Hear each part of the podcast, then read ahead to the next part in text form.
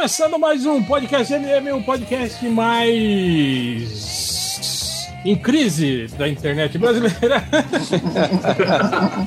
e hoje nós estamos aqui para levar a palavra do comunismo e a Ursal para todos. Não, mentira, não tá lá. A gente hoje está aqui reuniu um grupo, né, especializado para discutir a grande crise editorial dos quadrinhos, livros do mercado brasileiro, que virou aí meio que de ponta cabeça, quer dizer, já estava virando, né? Mas a gente vai falar sobre isso mais tarde. Então estamos hoje aqui com Guilherme Crow, da Balan Editorial. Aí, pessoal, tudo bem? É, Cassius Menor, da JBC Editora. Fala aí, galera, boa noite. Me dê, me dê sua força, Pegasus. e Arthur Vec, da VEC Editora. Olá, todo mundo. Valeu por estar junto com figuras tão ilustres quanto os meus colegas de podcast hoje. E temos aqui também um dos produtores né, de conteúdo, que é o Léo Finock. Qual é, galera?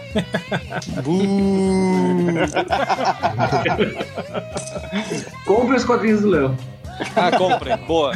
Hell no. Só não são melhores porque não são pela VEC. Olha aí, vai dar briga, hein, esse negócio aí. Ó, ó, ó. Quem paga, Tentando quem roubar paga o mais autor é do o ar. Massa, hein? Pagou mais o roubar o autor do ar, que vergonha, hein? Olha o le- o leilão aí, ó. Olha o Léo, todo prostituto já dizendo, ó, tem que pagar mais leva, hein? Hell no. Começa até a desenhar mangá, hein, Cássio? Opa, vamos aí, Léo. Aí gostei. Bora. Aliás, tem essa dúvida, né? Vou perguntar pro Cássio que tá aqui. Quando o mangá é desenhado no Brasil, é chamado de mangá ou é quadrinho nacional? Você pode chamar das duas coisas, né? Normalmente a gente chama de, de mangá, mangá nacional ou HQ em estilo mangá. Mas, mas pode sim, pode chamar de mangá também. Não, Turma da Mônica Jovem, né, em estilo mangá. É em estilo mangá, exatamente. Então, então pode sim, não tem problema. Então pode, viu, galera? Pode chamar de mangá sim. viu? Esses chatos ficam, ai, não é mangá, é quadrinho nacional. Então calha a boca, porque pode. A palavra mangá nada mais é do que história em quadrinhos também, né? Então. pois é. Bom, então vamos começar, né? Vamos começar pelo começo, né? O que diabos está acontecendo, né? Com a crise financeira. Tá vendo aqui uns dados, né? Eles botaram principalmente isso, né? Diz que um dos principais catalisadores da crise do mercado editorial é a crise financeira. Segundo os dados da Data Foda-se, né? Eu nem sei de onde que eu tirei esse dado, mas estava lá, né?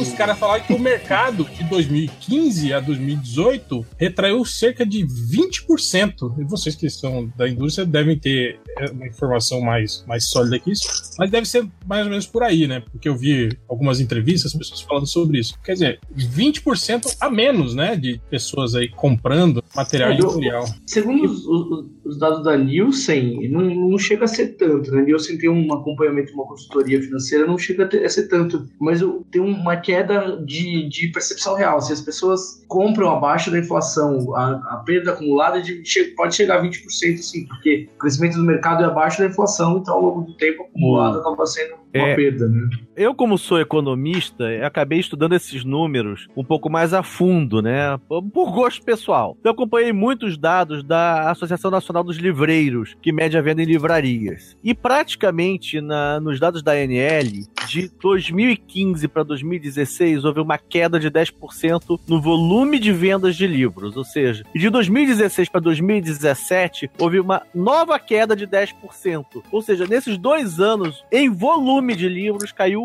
21%. Ou seja, em 2015 se vendia 100, em 2018 só estava se vendendo 80 livros na livraria, por assim dizer. Mas, é, 79. ô, Arthur, essa queda é 10% em relação ao valor de dois, por exemplo, Não, é de volume- 2016 para 2015. Não, isso aí é 10%. volume de livros. Como os livros Não, tiveram mas- um pequeno aumento, até a queda no, em volume, em faturamento não foi tanta. Mas em volume Uhum. de livros foi 10% cada ano. 2015 para 2016, 2016 para 2017, agora 2017 para 2018. Tem alguns relatórios que dizem que aumentou um pouquinho, que cresceu um pouquinho o mercado, outros que dizem que continua caindo, sabe? Aí ninguém Mas- chegou a um consenso ainda dos números de 2017 a 2018 direito. Mas igual a gente vê uma queda de volume de vendas de livros de uns 20%, já contando a entrada da Amazon. Entendeu? Que, que é considerado um livreiro no país. Então, se vende 20%, 20% a menos de livros, já contando a Amazon. Então, em princípio, nas livrarias e bancas, se caiu muito mais do que 20%.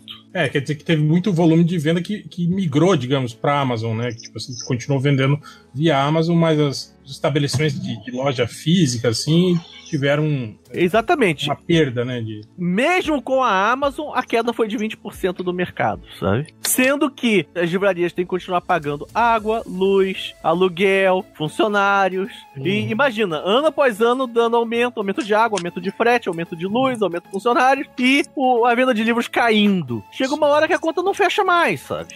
Ah, Olha, desculpa, gente, mas eu eu não vi esses números todos, não. Tem, tem vários números que dizem o contrário, que você tem um aumento aí de faturamento. O problema das livrarias e distribuidora, muito é má administração, não é essa queda toda, não. Eu, eu discordo do, do que a gente tá falando até agora. É. Então, mas é, Não- eu acho assim, o, porque o, o segundo dado da Nielsen teve um crescimento Pois é. de faturamento. Eu não sei se eu não sei se a NL mede a Amazon, né? A Eles medem tudo. Porque eu ia falar isso. Na verdade, teve uma queda e depois teve uma recuperação de mercado, é isso? E, e mesmo assim, as empresas, digamos, continuam com as suas práticas caloteiras, é isso? Seria isso, na verdade. É, na verdade, o problema é acho que a gente tem um problema grande no mercado, que é a- a- o modelo de negócio, né? Esse modelo de negócio de, de, de consignação e tal, das editoras pagarem pelo menos 50% para distribuição, é um modelo falido, né? É, só, só para só pra ter uma, uma ideia aqui, digamos assim, do- do- de uma revista que vocês produzem, digamos, sei lá, o custo final dela é, digamos, 30 reais. Desses 30 reais, quanto por cento desse valor final é custo editorial, digamos, gráfico, pagar os autores, quanto do valor total? então, eu estimo assim, por volta de 10% do preço de capa para o autor, em média. Não é sempre, depende muito do contrato, mas varia entre 8% e 10% do preço de capa para o autor. Aí, desses valores, 50% é da livraria, Da 50% do total é da livraria, Isso- e aí isso aí- sobra 40% para você cobrir o resto. Geralmente, o que sobra de lucratividade para o editor é 5%. 5%. 5%. Então, Esse, o, esse, o custo editorial seria 35%, mais ou menos. É. esse 50% que vai para a livraria já está incluso a distribuição, a Não, venda, estoque, A estocagem? logística não está inclusa, a logística vai para o outro lado. A Não, livraria e não banca a O frete da editora, pra chegar na livraria também. Caramba. A, a editora manda os livros, a editora tem, hora certa para mandar. Se não mandar na hora certa, eles não recebem. Uma série de, de detalhes, assim. Então, na verdade, assim, ele é o seu sócio, né? Tanto a livraria quanto a distribuidora de banca, o cara é o seu sócio. Ele leva 50% do o... seu pre... Mais ou menos, né? Porque varia entre 45 e 55, depende Então, da algumas livrarias editora. pedem 60%. Essa lógica, eu vou ser um pouco contrário ao Cassius agora. Essa lógica parece perversa, que a livraria fica com 50%. Mas as, livra... as grandes redes que cobram isso, elas também fazem o papel do distribuidor. E quando você manda para uma grande rede, ela internamente distribui para todas as lojas. Então ela, ela, deveria, também- ela deveria fazer isso, né, ela Arthur? deveria- ela não então faz. ela tem o custo de faz isso. distribuir para toda a sua rede internamente. Que se eu fosse entregar, por exemplo, eu tô no Rio Grande do Sul, se eu fosse entregar na Saraiva do Recife de Manaus, meu custo para entregar para ele seria imenso. E na verdade eu só entrego uma carga em São Paulo e a Saraiva que entrega para todas as lojas dela do país, sabe? Não, ela não entrega. Ela deveria entregar, mas ela não Deveria faz isso. entregar. Mas ela não faz isso. Eu acho E posso fazer uma como- pergunta? A Ira chegou, está aqui. Oi, boa noite, tudo bom, Boa gente? noite. Boa noite. Essa crise toda e esse problema todo envolvendo os 50% da livraria, ela tem 50%. Isso quer dizer o número maior de todo esse cálculo. A crise editorial que alcança todo mundo também vai prejudicar a livraria. Para ela também é um problema ter isso. E é isso que eu queria saber. Se é um problema para ela, se vai atingir também, ou se não, ela. Não, claro, claro, claro que atinge, desde que a gente concorde que os números de venda diminuíram. Mas há, como a gente estava falando agora há pouco, há números da. Nielsen dizendo que aumentaram as vendas de livros. Então, Há se aumentaram as né? vendas, os livros continuam sendo vendidos. É, a gente gostaria de saber para onde que está indo esse dinheiro, porque não É, está então, indo mas, pra... mas o negócio aqui, eu queria só retomar o assunto anterior do que o Arthur falou do- das. Tá. Eu acho essa questão da Mega Store comprar e redistribuir é um problema um pouco sério. É- Eu acho que é uma das razões da crise Exatamente. que o, o, o livreiro, o- como é espalhado, não tem essa coisa localizada. Assim, o, livreiro de cada unidade deveria conhecer o seu ponto de venda, o seu cliente, o livro e tal. E você, se você negociar espalhado, fica caro. Lógico, você tem representante para falar com 150 saraivas no Brasil, vai ficar muito caro. Mas se você manda 200 exemplares da Saraiva e eles distribuem para prazer, eu não tenho garantia que vai chegar no lugar certo, na Saraiva correta. Lógico que, por questão de logística, é, é uma coisa mais, mais interessante você mandar para um único lugar lá no Avenida Marginal Ribeirão dos Cristais, se a gente livros. Mas eu preferia que fosse uma coisa descentralizada, porque a gente poderia fazer coisas focadas. Vender o livro, tentar fazer uma- um mapa de vendas mais interessante. Não, e outra coisa, né? Tá a gente está usando o, o, o exemplo da Saraiva, que é único, né? Ela tem Sim. lojas espa- espalhadas pelo Brasil. É, a Amazon vai distribuir para quantas lojas espalhadas pelo Brasil? E a Cultura vai distribuir para quantas lojas espalhadas pelo Brasil? Até E o sobre- modelo é o mesmo. Sobre né? isso que a Ira estava falando, com relação à crise afetar as- essa- essas lojas também, tem o caso da Saraiva, né? Eu estava lendo a Folha de São Paulo falando que eles estão com uma dívida bilionária e que levaria mais de 10 anos para eles conseguirem sanar essas dívidas, né, que eles, que eles contraíram aí, digamos, e, e a desculpa que a desculpa que eles dão é justamente isso, que eles são, são desde 2005 operando com as lojas todas no vermelho, né, eles já reduziram bastante o número de lojas, né, segundo eles é isso, é a crise financeira do país que está levando eles a, a, a essa situação, né, de, de Então, eu, eu, eu, eu tenho uma- uma- algumas considerações sobre isso, que é, que é o seguinte, assim, existe uma crise univer- universal, não só no Brasil, no, no país, no mundo inteiro, de- do varejo. O varejo, como a gente conhecia, ele está em crise. Ele, você pergunta para qualquer pessoa que estuda o assunto, o varejo está em crise, ponto. Então, tipo, o modelo de varejo tá, tá desatualizado, está ficando desatualizado. As lojas de rua estão fechando. E, e as pessoas estão migrando para a internet muito, cada vez mais. Lógico que as pessoas já começaram a comprar na internet desde os anos 2000, começo dos anos 2000. Mas agora virou uma coisa assim, marketplaces. Então as, as redes têm espaços que você vende. Você, por exemplo, a Amazon tem um marketplace. Posso colocar um- uma loja minha dentro do marketplace da Amazon. Esse modelo está se espalhando pelos, pelos mercados do varejo em si, está em crise também. Não só uma crise financeira no Brasil. E o modelo de vendas nunca foi questionado no Brasil, nunca foi. A, todo mundo sabia que a Amazon ia chegar. Todo mundo sabia que a Amazon ia chegar. A, Amazon ia chegar em algum momento. Faz 15 anos se fala que a Amazon vai chegar. E, e o domínio amazon.com.br está comprado há 10 anos nem sabia por quê. E aí todo mundo, em vez do pessoal se preparar para isso, eles ficaram sentados em cima do, do modelo que funcionava, mas que é, não tinha nenhuma, não era arejado, não fazia nada. Quando a Amazon chegou, ela revolucionou todo mundo e aí o pessoal começou a correr atrás do prejuízo. É, uma coisa que eu ia comentar, que é o seguinte, eu vi no, no Guilherme, Exi- existe nessas redes todas também uma certa soberba em relação às editoras. Elas Sim. sempre maltrataram muito as editoras. Sim. E maltrataram os concorrentes também. É, vou concordar também. Mas, por exemplo, eu quando comecei, eu tinha um catálogo pequeno, cheguei numa rede dessas e liguei e perguntei, vocês querem distribuir meus livros? Eles perguntaram, quantos, quantos livros você tem no catálogo? Eu falei, tenho dois, três, me liga quando você tiver mais de 100. Pum, e desligaram o telefone na minha cara, sabe? E, e aí isso é uma coisa que a Amazon não faz. A Amazon, se você tiver um livro de 12 páginas, eles vão vender. Exatamente. E- Eles, eles têm uma, uma política de preços que é muito predatória, mas eles têm uma competência gigante que não se teve. Nunca, nunca se se teve essa competência no mercado editorial brasileiro. Uhum. De, de comprar, de vender, de espalhar, né? Pois é, Então- e assim, né? Isso que o Arthur falou, todos nós concordamos. É exatamente Sim. isso, é verdade. E sobre o que o Gui falou, exatamente, é impressionante o, o quanto a Amazon é profissional, né? O Uhum. sistema deles é incrível.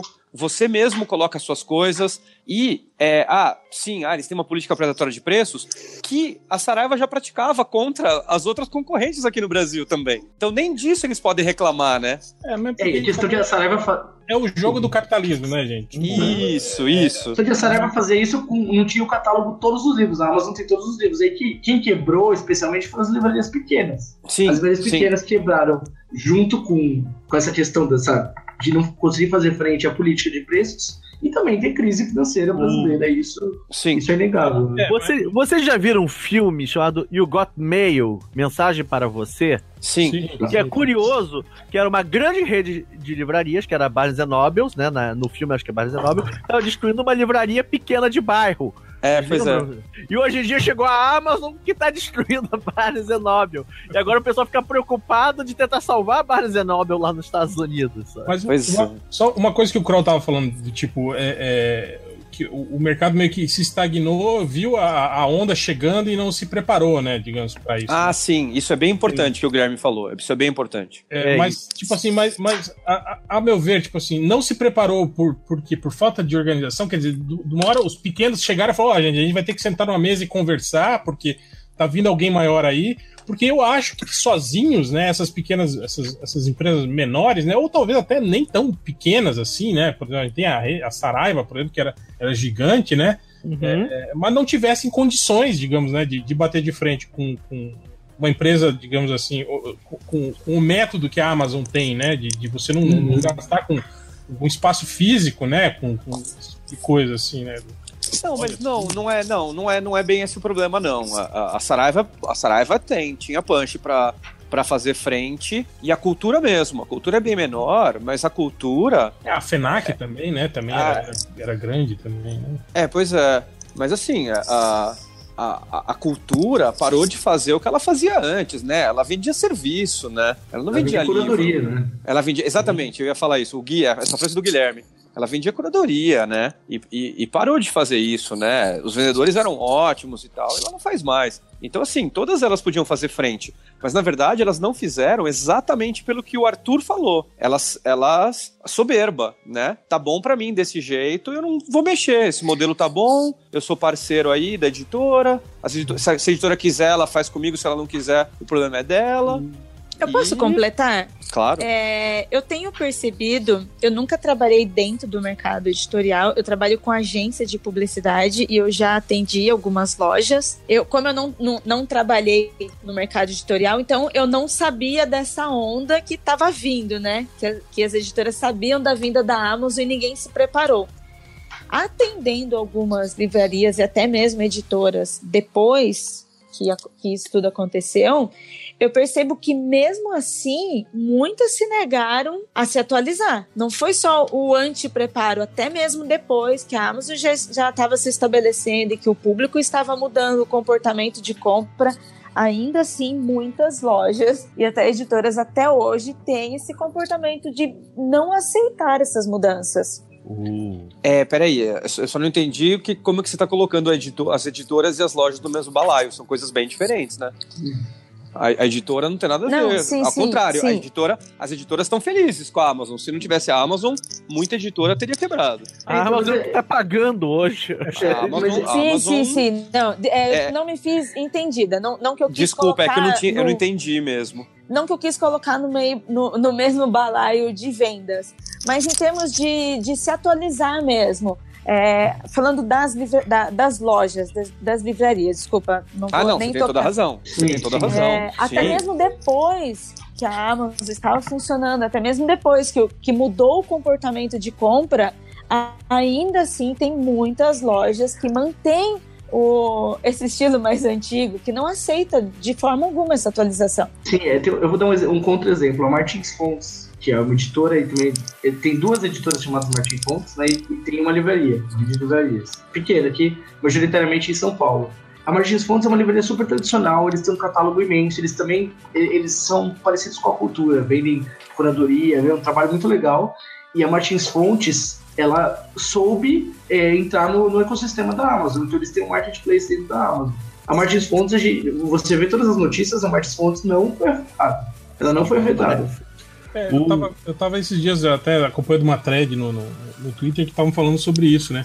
É, que muitas editoras dessas pequenas, né, estavam optando justamente por isso, né? Quer dizer, Uh. de, não, de, de não ter mais um, um- um setor, digamos, uma loja virtual, né, da, da própria da própria editora e, e vender a tiragem toda, digamos, pro Amazon, né? Deixar tudo no Amazon, que tipo assim, que Tá. para você não ter esse tipo de O distribuição. marketplace é um pouco diferente, né? Na verdade, você tem uma loja que funciona não, dentro da você Amazon, cria, né, do sistema da Amazon. É, mas o que eu tava vendo era justamente esse, de, de mandarem pra Amazon pra inclusive ficar naquele esquema de, de entrar com Uhum. frete gratuito, né? Esse tipo de coisa. assim. O I- Ivo, Cássio e Guilherme, não sei se vocês concordam comigo. Duas coisas. A- As, o- as grandes redes e livrarias, elas tinham um tripé que era CD, DVD, Blu-ray, eletrônicos e livros. Com a, a vinda do streaming, com Netflix, para ir outras coisas, praticamente o setor de CD e MP3, CD e DVD acabou. nas livrarias. Sim. Ele só sobrou livro e eletrônicos. Com a crise, as pessoas não compram tanto eletrônico e diminuem o volume de livros. Então, houve uma perda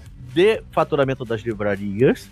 Fora isso, muitas dessas livrarias, na verdade, faturavam mais do que com a venda dos livros, com a venda dos espaços de gôndola em lugares menores e nos seus catálogos, nas suas revistas. Ou seja, na verdade, a- o faturamento deles não vinha da venda dos livros propriamente dito, e sim vinha do, do, do merchan que as editoras tinham que colocar no espaço de gôndola, na ponta de gôndola, na revista, no catálogo. Se você não pagasse uma entrada no catálogo na revista deles, eles não compravam teu livro para livraria, para rede. Hum. Eu já passei por isso. Que a Né? livraria que cobrava mais caro ponta de gôndola do que eu pagava na impressão. Exatamente. E, e outra coisa, no ano que vem o comércio online, isso também acaba.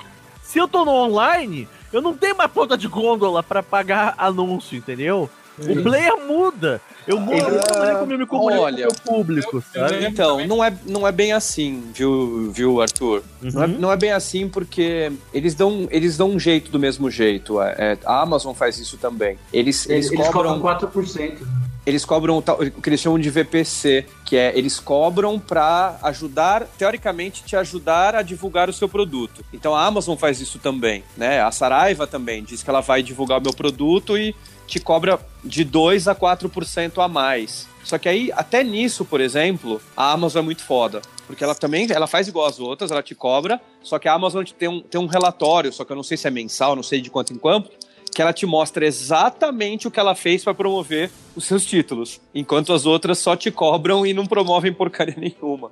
Então até nisso a Amazon também te cobra um extra aí e tal, mas ela te mostra o que que ela fez para promover o seu produto. Então, mas eu, eu tava pensando que nessa conversa toda, eu acho que talvez a gente tá vendo o que tá acontecendo com as livrarias, um, um processo similar que a gente viu acontecer com as locadoras. É que a locadora era um, era um negócio muito mais novo e foi muito mais fácil dizer tchau pra elas, né? A livraria tá aí desde, desde o Gutenberg. Tá muito bom. Lojas de disco, essas coisas assim. É. né? Foram. Acaba virando um negócio, uma coisa meio hipster. Tem uma, uma loja de disco lá na, na galeria, sei de lá, e tem uma livraria também. Vai virar uma coisa assim, tipo, vai deixar um pouco de ser o que era e vai virar um negócio menor. Eu acho que pode acontecer isso. Vai diminuir o número de lojas, vai, vai acontecer. É que é mais difícil a gente ver um negócio tão secular passar por um processo similar. Pois é, eu não agora- gosto desses modelos, modelos de mega store. Eu não gosto de vender na Amazon. Eu não gosto. Eu queria que tivesse mais lojas vendendo, praticando uma negociação. Mas o- a realidade do cenário é essa. né? Sim, Uhum. sim. É, o, o que eu ia falar, assim, é óbvio que a gente tem que sempre lembrar também que a gente tem um problema, é, é um problema maior, que é um problema de a gente não tem incentivo algum à educação no Brasil, né? Então, óbvio que quando a gente tem ah, um aumento aqui, uma queda ali, é porque também não tem, não tá renovando muito o público, né? É sempre ali, perde um pouco aqui, ganha um pouco ali. A gente poderia também ser bem melhor se houvesse um, um investimento sério em educação no país, né? Mas aí isso é um outro problema, é só pra, só pra gente lembrar que tem, temos isso também, né? Isso aí é legal que o Cássio está falando, que eu tava vendo também um outro dado aqui que os caras colocaram relacionados a colecionadores, né? Que hoje o mercado está muito mais pautado em cima de colecionadores, né? De, de Uhum. livros, quadrinhos, né? Uhum. Do que propriamente de, de- daquele, daquele consumidor a, a- a- a- atual, assim, né? Aquele consumidor. Você tá querendo dizer a pessoa que lê não compra só pra deixar na estante? É, que leitores, né? Antigamente as pessoas compravam, principalmente o, o- as revistas, os Mix, por exemplo, né? A revista Mix, você comprava na banca, fazia uma leitura rápida, né? E É, porque se a gente tá falando de atualização, o consumidor também, né? Então acho que vale mais a gente pensar que o cara tá consumindo conteúdo online do que a leitura com livro físico, os quadrinhos físicos, né? O... É, Eu até comentei isso mas- com- Mas só, só para complementar o dado, é, eles, eles botaram que 70% desses colecionadores são adultos. Todos têm mais de 25 anos, inclusive. Quer dizer, então é, é, é- é aquela, aquela, aquele sonho né, de, de novos leitores, de quadrinhos é, e, e livros é, é, é, vindo pra, de- de- da infância, meio que, que parou, né? Você- você- a gente não tem mais isso. Quer dizer, é um, é um público que nem é muito representativo, assim, esse, esse É. público Na, na Olha- verdade, a gente infante, né? É, a gente. Acontece o seguinte, né? É, você tem ainda bastante essa criação de leitores com Maurício de Souza, né? E, e com o advento da turma da Mônica jovem, ele conseguiu fazer com que a, Tipo, a criança a continuasse idade, né? lendo. É, mas até uns 11 anos, mais ou menos. Que ela não Uns pare aos, 11 anos. que ela não pare aos, aos, sei lá, aos 8, 10 anos e continue Isso. lendo, digamos, até os seus 16 anos, no Maurício. Não, então, mas a turma da Mônica Jovem é para um público de 11 a 12 anos no máximo. A partir de 12 anos eles já abandonam. Sim, É porque- agora, só- eu queria só complementar. Sim. Vai na fé. O- o- Então, o que eu ia falar é que aí o que acontece é que você acaba não tendo transferência desse público de Maurício Souza para mais ninguém, ou no mínimo você tem o mangá ainda, né? Que você ainda tem mangá voltado para o público juvenil, né? Então você tem às vezes uma, uma ou criação de novos leitores com mangá, porque a galera assiste muito anime via streaming, né? Via internet, e aí se interessa por ler. É, é, ou às vezes o Turma da Mônica que passa pro mangá, mas é muito pouco, né? É o que Muito foi o meu, o meu caso. Olá, boa noite, entrei. Mas Ah, no meu caso foi exatamente sair de Maurício de Souza para ir pro mangá. Porque na época, não- realmente, super-heróis, enfim, não entrava lá em casa, porque eu acho que meu pai deveria ter algum, alguma espécie de preconceito, não sei muito bem ao certo. Mas o mangá eles achavam bonitinho e aí dava pra eu ler. Então eu imagino que hoje em dia é o que dá pra continuar. O que ia comentar é o seguinte: quando eu era criança, vai- faz algum tempo já, eu- você tinha os formatinhos, mix de formatinho da, da Abril, da Ebal, é, mais tempo ainda tinha, tinha da Ebal e outras. Você tinha um mix formatinho que era um produto relativamente barato e você conhecia três, quatro heróis, três histórias diferentes naquele mix. Aí daqui a pouco, o, o público envelheceu um pouco, você parou com o mix, foi pro, pro quadrinho só de. O mix de luxo, que foi a última tentativa da Abril, né? Aí depois você foi pro, pro encadernado de um personagem só.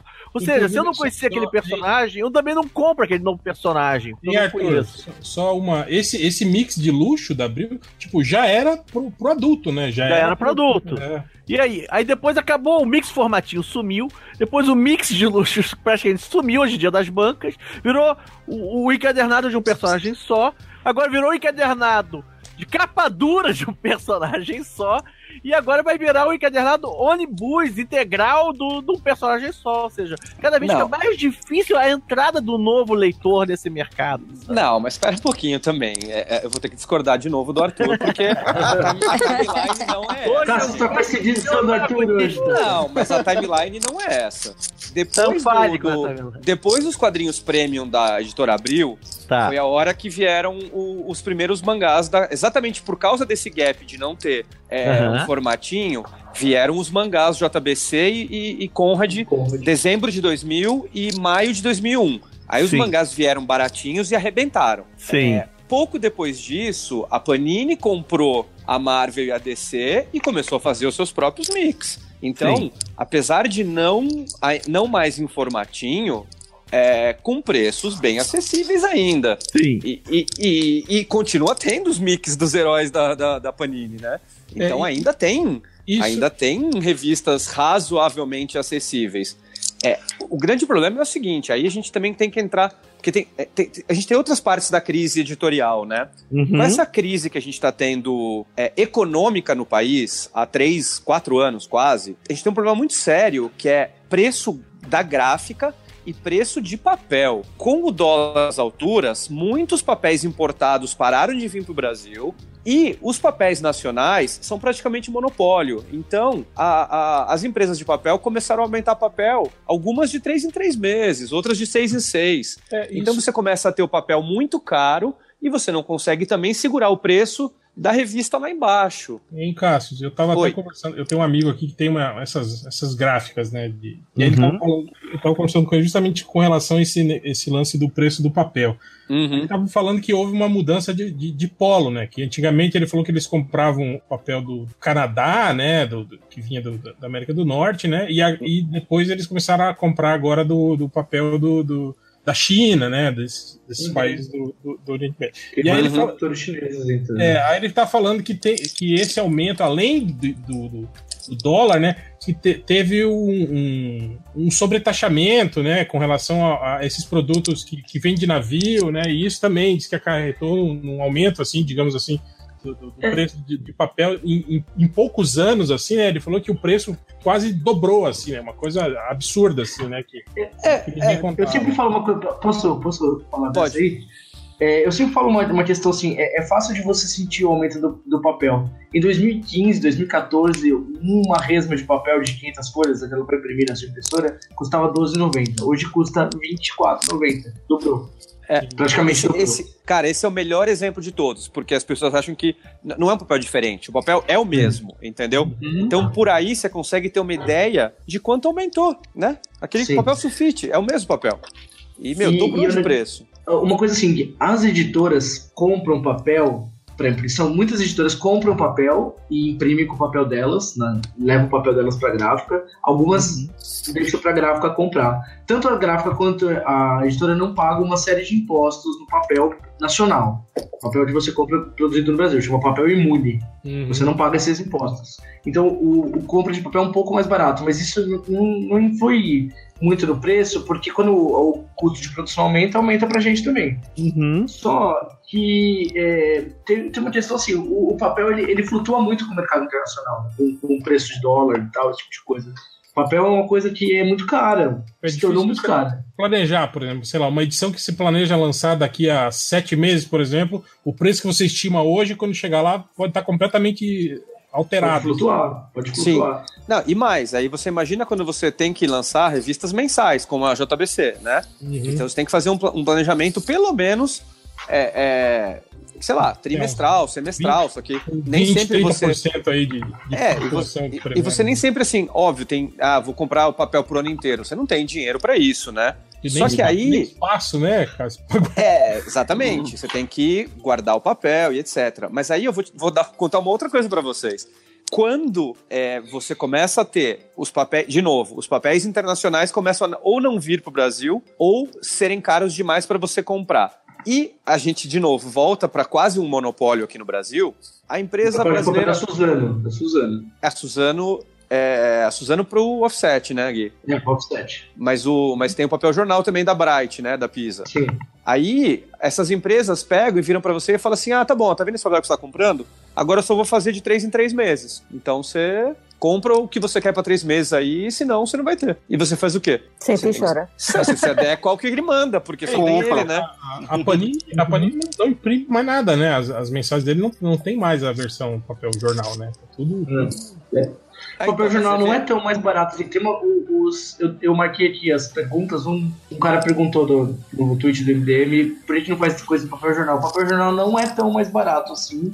Esse é o problema. às, vezes, o papel, às vezes o papel jornal até pode ser caro, dependendo dessa produção. Então não é tão mais barato assim. Não, o papel jornal é um desses que, sei lá, digamos no último ano, eu não sei, eu- é, o que eu vou falar é um número meio chutado, que eu realmente não sei. Mas assim, deve ter aumentado pelo menos três vezes no último ano. Pelo menos, entendeu? Em um ano, três vezes de aumento é muito, né? E aí acontece isso que o Guilherme falou. Às vezes você. Ah, a Panini, a Panini parece que já anunciou, né, que tudo vai ser R$21,90, alguma coisa assim, nos mangás, né? É mais nos seus É. novos shonens, porque ainda Isso. tem coisa que ainda tá no meio da série, tipo Dr. Slump, que ainda vai ser papel jornal. A não ser que eles Isso, mudem não. no meio da É, não, não, não. É isso mesmo. O que tá rolando, o que tá rolando ainda continua. O que acontece é que muitas vezes quando você vai se programar com os preços novos e tal, porque às vezes o mangá que tá rolando, você já tem acordo anterior que os caras seguram pra você. Mas aí, digamos, ah, é R$21,90 os novos. É, se ele fosse usar papel jornal, ia sair, sei lá, 18, entendeu? Então a percepção do leitor também, ele fala, pô, eu não quero pagar 18 nessa bosta. Não sei se pode falar bosta aqui, desculpa. É, No MDM, cara. mas é, mas a gente Nossa, Pode é falar o que quiser, mano. é, pois é, aí a gente tem esse problema. É, é, não é mais tão barato e daí você não consegue fazer. Eu não sei, eu tô, né? Tô dando exemplo aí. é, Mas, mas mas isso, cara, você, você não acha que tem a ver também com esse com a mudança do, do- do perfil? Tipo assim, você não tem mais o, o leitor de quadrinhos, você tem o colecionador agora. O colecionador que valoriza justamente isso. Ele prefere comprar uma coisa num papel melhor, que é mais durável, do que comprar aquela coisa que ele ia ler rápido em papel jornal mesmo e fazer. En- Então, ó, é, é, é, é- é o seguinte, é, eu concordo, mas eu não acho que só tenha o leitor é, que quer coisa de luxo. É, é, eu, eu vou dar um exemplo assim, na JBC, exatamente, eu, fui, eu tô há seis anos lá. Eu fui contratado exatamente pra gente mudar é, o perfil da editora, começar a ter lançamentos de colecionador. Vai, é, vai gourmetizar tanto que- a JBC, hein? hã? Ah, já tá, ó. Não, já, já Lançando- gourmetizamos. Lançou a Lançou aí, primeiro, primeiro mangá em capa dura do Brasil, amigos. Do Zodíaco. Mas o ponto é, É, você tem espaço pra tudo. O que acontece é que é, a crise está empurrando também as editoras a não terem é, coisas tão mais baratas, porque elas não se sustentam. Você tem E se você vai. é, Não, só, só complementar. Você, você teria que ter uma tiragem muito grande, é, você teria que ter preços mais competitivos que você não tem de papel, etc e tal. Você não consegue fazer um negócio mais barato, porque senão você vai ter prejuízo. Desculpa, Gui. Então, você- e, e você coloca uma coisa assim, por exemplo, o, o- se você imprimir um- uma encadernação brochura, é- é- esses são números hipotéticos, tá, gente? Não, não é um número real, mas suponhamos que uma sai da gráfica custando o custo de impressão foi 5 reais, encadernação brochura. Aí custou 5 reais, você calcula tal, você vende a 25 reais na livraria. Beleza. Se, vo- se você co- colocar um pouco mais caro que isso, colocar 30 reais, até vai, mas se você chegar, ah, preciso vender a 40, o cara não vai comprar. Agora, se você manda rodar um capa dura, o capa dura sai a 10 reais na livraria, você consegue vender ele 80, sai da gráfica a 10 reais, você consegue vender ele 80 e o cara compra feliz. A percepção de valor, de preço no capa dura, no luxo, é maior e você consegue ganhar mais, tem uma margem maior. Então as É, editoras não, apostam muito no, no formato luxo por causa disso. É, não, não- não é, não é que você tem uma margem mais. é, Você consegue. é, é, com, me- com bem menos venda, você consegue pagar o produto. É isso que o Guilherme quis dizer. Hum. Não é que você vai ganhar e ficar riquíssimo com a capa dura. é que assim. Você, você vende mais, você vende menos e ganha mais. Assim. Você não Isso. vai ficar rico. Ninguém vai ficar rico. Se você Mas é não, um vídeo DVD, não, eu- você eu- é um não, mas é- ficar rico, fecha. Não, é Eu entendi outra coisa que o Guilherme falou. Eu entendi que o, que o cara que vai comprar, que ele olha a, a capa, a capa cartonada ou mole, ele não quer. Ele quer, ele olha e dá mais valor. Sim. Ele fala assim: esse preço que vale, o 80 reais da capa dura tá valendo. Isso, Mesmo isso se é verdade. fosse. É, é isso que eu entendi que o Guilherme tá falando. Não entendi do. do... Não, é, é isso também, Léo. É, não, é- é- É isso, é isso também. Mas é mais ou menos assim. é, se você fizesse o capa mole e vendesse a 40 reais, você teria que vender, digamos, 5 mil pra, pra conseguir ter lucro, tá? Hum, Só que você sabe que você não vai vender 5 mil do que quer que seja hoje. uhum. A 40 reais. Mas o capa dura a 80, se você vender mil, você já vai ter lucro. Uhum. Você acaba vendendo, sei lá, uns 2 mil, valeu muito a pena, entendeu? Uhum. Então é mais ou menos isso. Agora, sobre isso, eu acho que o Cássio, vocês que ainda, ainda vocês trabalham com, publicações mensais, né? Com, com mensais, Uhum. esse perfil do, do- do- de, de- de consumidor que, que, segundo a gente vê por aí, tá- tá mudando, né? Tipo assim, que o público tá meio que abandonando, né? Os, as publicações mensais, os mixes, né? E preferindo comprar a- a- o encadernado, né? E que meio que também gerou, digamos assim, aquela indústria que a gente fala da banalização do encadernado, né? De que qualquer merda, né, que sai hoje, quadrinhos assim que, que, que, que você não vê, digamos assim, encadernado em capa dura em lugar nenhum do mundo, né? Que não tem um, um- valor representativo, digamos assim, né, para estar em capa dura, acaba sendo publicado em capa dura no Brasil justamente por isso, porque você tem um público que compra, né? Compra independente do que tiver dentro. É, é, é assim, é, são duas coisas, né? Um, eu acho que é exatamente isso, eu concordo. É, a pessoa compra porque é, é bonitão, mas ao- o outro lado é, é- é exatamente isso que eu, tô- que eu tava falando pra vocês. Às vezes, é, a editora, pra lançar capa mole, ela sabe que ela não vai vender o suficiente, então ela nem lança. Então, assim, ou ela lança em capa dura, que é o único jeito que ela, pelo menos, talvez não tenha prejuízo, ou ela não lança, entendeu? Então, por isso que às vezes saem uma- umas coisas que você fala, meu, porcaria e saiu em capa dura. Porque se não fosse assim, a editora nem publicaria, entendeu? Eu acho que nisso a gente tem dois, tem dois fatores. O primeiro, que é um que é relativamente recente, que é a mudança de público, que é a questão de que antes classe C e D comprava, e eu acho que eles compravam também por um valor mais, mais baixo, por assim dizer. E agora, como a classe C e D deixou de ser novamente classe média e voltou a ser, entre aspas, né, classe baixa, e agora quem está comprando é classe média, eles querem só meio que esse produto de luxo. E aí a gente pega o dado que saiu hoje no Publish News falando da, da Bienal do Livro, falando que bateu recorde de, de visitantes, mas que eles gastaram mais do que ano passado. Não, desculpa, não bateu recorde de visitantes. Diminuiu o número de visitantes, mas eles gastaram mais do que ano passado. E o que eu vejo nisso é o que a gente vê em qualquer crise ou então em qualquer país que tenha uma disparidade muito grande entre, entre a população. É, aquele, aquele público que tem um poder maior aquisitivo vai terminar fazendo produtos mais para eles, mas isso não quer dizer que tenha mais gente comprando, eles só querem comprar coisas mais caras. E aí entra o segundo fator, que é no Brasil muitas vezes a gente não tem uma visão de livro como entretenimento, mas como produto de luxo. Então é aí você querer um, um Deadpool e uma Arlequina da vida em capa dura, sem necessariamente você estar tá lendo aquilo ali. Mas você tem o produto porque, entre aspas, eu, eu vejo muita gente falando, ah, eu sou colecionador de quadrinhos, e na verdade o cara tem, sei lá, 500 quadrinhos. Desculpa, você não é colecionador de quadrinhos, você só tem muitos quadrinhos, sabe? você ter várias edições de Deadpool, várias edições de Batman. Pô, legal, mas você tá lendo mesmo? Ou você tá só tentando? Eu acho que a gente, teve essa, a gente tá tendo essa mudança em formação de público que é um pouco sintomático. Sobre, sobre a Bienal, é, é um, foi um dado bem interessante, porque ela é, é, é conversa um pouco com o que a gente estava falando. O fato de ter uh, o ticket médio ter aumentado na Bienal, várias editoras rentabilizaram muito mais na Bienal, é, lança um sopro de vida pra gente tá batendo essa tecla de crise, crise, crise, porque são, é uma maneira, tipo, tudo bem, existe Bienal há 50 anos, mas é uma maneira diferente de vender livro no, varejo. A gente está vendendo direto na Liberal, a editora vendendo direto pro leitor, com gente especializada, muitos editores mesmo saíram do, dos seus escritórios e foram na Bienal vender o livro, falar do livro, gente sabe do que está falando e tal. É um jeito diferente de vender. Eu, eu, essa notícia do Publish News hoje até fiquei um pouco mais animado. Uhum. Eu falei, existe saída, existe luz no fim do túnel. Ele só precisa diversificar um pouco as vendas, é, o jeito de vender. É, então, Saber e assim... Como... É, desculpa, Gui. Saber como, como vender, como chegar no leitor e, e, e dar um jeito de vender. Então, eu, eu sempre, na Balão, a gente nunca é, dependeu muito de grandes redes, né? A gente sempre teve uma certa dificuldade de entrar nas grandes redes. Então, a gente sempre focou nos eventos, no nosso próprio é, e-commerce, livrarias pequenas. A gente sempre teve que se virar desse jeito. Então, a gente não está sofrendo por causa dessa crise, do jeito que todo mundo está sofrendo. Mas é. o negócio eu, eu penso no, no mercado como um todo, é, é interessante a gente pensar que seria legal para intrínseca participar de feiras, para a Sextante participar de mais feiras, para VR, para a Companhia das Letras, uhum. porque é importante você estar tá ali no, no, no chão, ali no, no corpo a corpo para vender direto para o leitor. Guilherme, tem dois detalhes aí que eu queria comentar. O primeiro é, eu, por exemplo, a VEC é uma editora que pra gente só vendia em livraria. Então, nós uhum. estamos sentindo bem a crise. Nós, é, eu, nós estamos no sul do país. Qualquer evento que não seja em Porto Alegre, pra gente tem um custo muito caro. Essa é outra grande questão também. Todo mundo às vezes diz nessa crise das livrarias: ah, tem que fazer mais evento, tem que fazer mais evento, tem que fazer mais evento. Evento é a solução.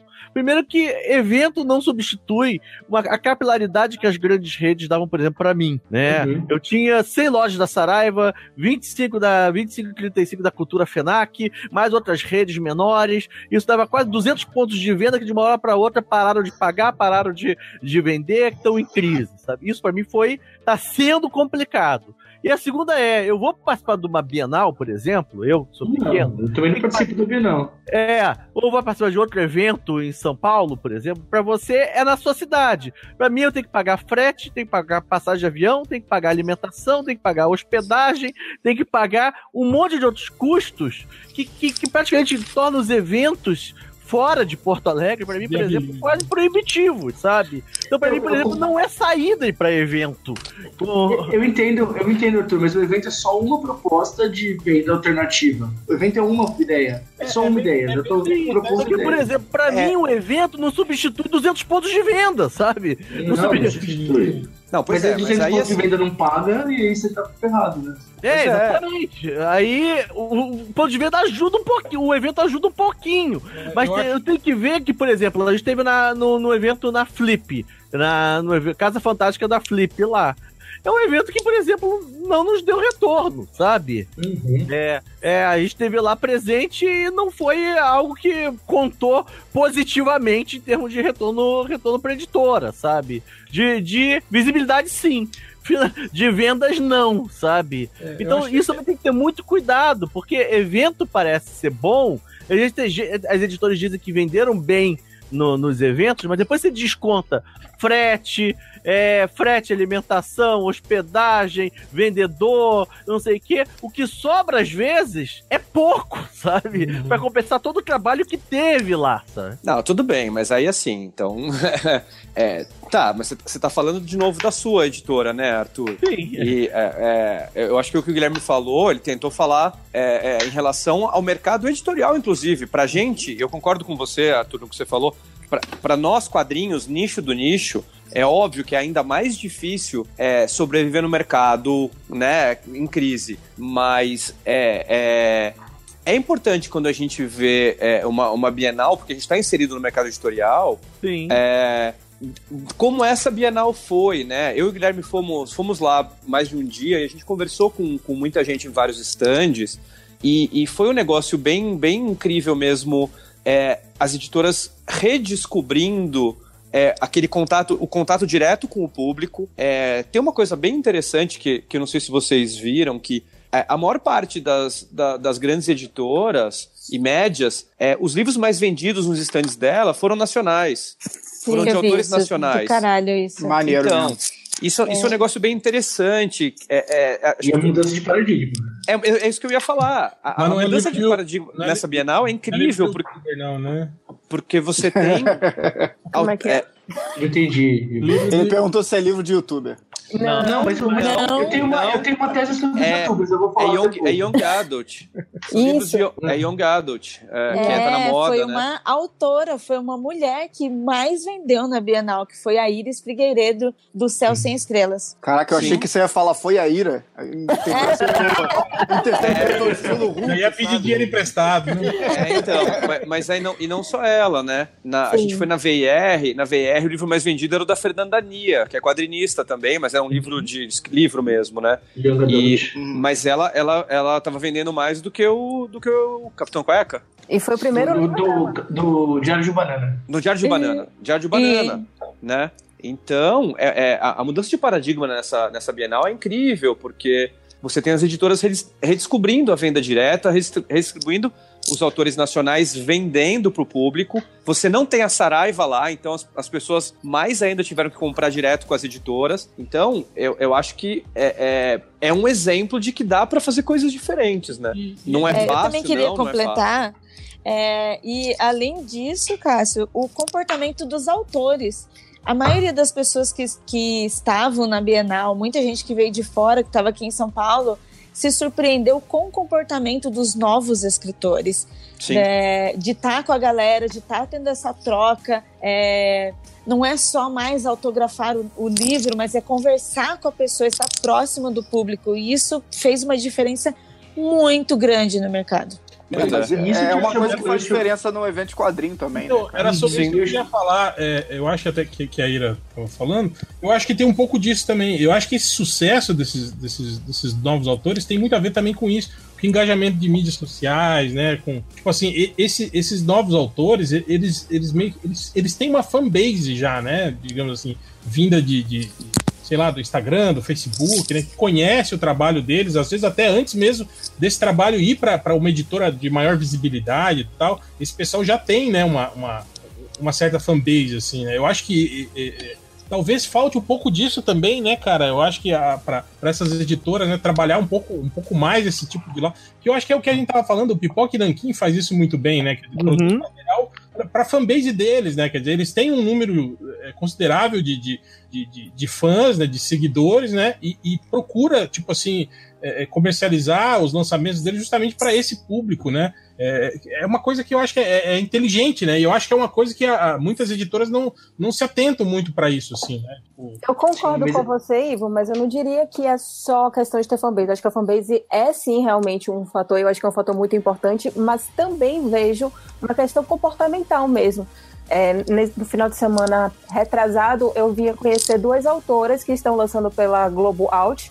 Elas estão lançando, elas lançaram dois livros. Elas já tinham dois livros que é voltados para Young Adult. E as duas, elas tinham uma postura de, de tipo, antigamente elas viam autores num pedestal como seres incríveis que conseguiam escrever um livro, e uma hora elas tiveram um, um estalo assim do tipo, eu posso também escrever. E pelo fato delas também sentirem que podem escrever, que podem fazer um livro, é, e que não precisa ser um clássico, Dom Casmurro ou qualquer coisa do gênero, isso também termina refletindo na postura delas com as pessoas que leem os livros delas. Então elas se veem como igual, elas se veem como a mesma pessoa que está lendo aqueles livros. Então elas, elas terminam se portando, elas terminam dando uma atenção sem se achar pessoas superiores porque escreveram um livro. Eu também uhum. vejo essa mudança de comportamento do profissional. Sim, sim. Quando, e aproveitando isso. Pode falar, por favor. tá bom. É, não, pode falar, depois eu completo. eu só ia falar do, da questão do, dos youtubers que o Ivo falou brincando, mas o, os youtubers são uma, uma, Eles ajudaram a, a, fazer essa mudança de paradigma no mercado, porque você pega assim, o, o, o mercado editorial ele, ele é sustentado assim. 20% dos leitores compram 80% dos livros, em média. Mas os grandes best-sellers são feitos por não leitores. A gente chama de gente que não lê todo mês, que não, não compra livro todo mês. E essas pessoas vão atrás de uma febre, de uma onda. Então, por exemplo, em 2015 foram os livros de colorir para adultos, todo mundo se lembra. Uma febre. Então, muita gente não é, não é leitor. Três vezes em casa.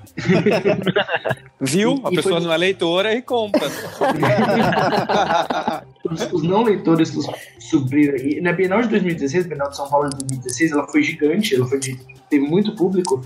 E as, as principais atrações foram os YouTube para os livros de youtubers. Era a onda de 2016. E muitos não leitores foram atrás dos seus youtubers favoritos. Mas aquilo abriu o olho para as grandes editoras de falar, pô, eu não preciso pagar uma passagem do Canadá para o cara vir para cá para ver, não. Uma passagem de, de o Rio das Ostras, por exemplo. Aí, aí Léo Tuber. Aí, que, que, que bosta de lugar que você escolheu. Foi um lugar aleatório, eu só pensei, pensei no lugar aleatório e falei. Você tá marcando. Pior que eu não vou lá, eu não vou lá desde 2014, tô falando isso. Mas você paga uma passagem e o cara tá lá e ele fala a língua, ele é uma pessoa próxima dos leitores. Então, você não precisa pagar royalties em dólar. Você paga royalties em reais. E real a gente sabe que vale muito menos que o dólar. Uhum. E, e, aí tem esse, essa mudança de paradigma que a Belle falou, do, os, as pessoas acreditando que elas podem escrever. Uma, uma mudança também dos caras acharem que encarar ou escrever livros como profissão, desenhar.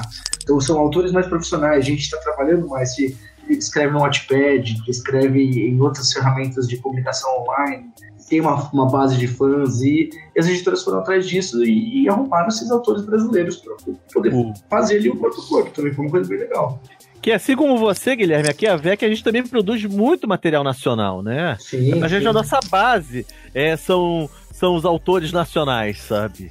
Então a gente está acompanhando esse movimento todo de como esses autores estão se, estão, se posicionando nesse mercado, como o mercado, até com a crise, o, as grandes editoras também estão olhando para o autor nacional com mais carinho, porque é um autor que não tem um royalty em dólar. Sabe?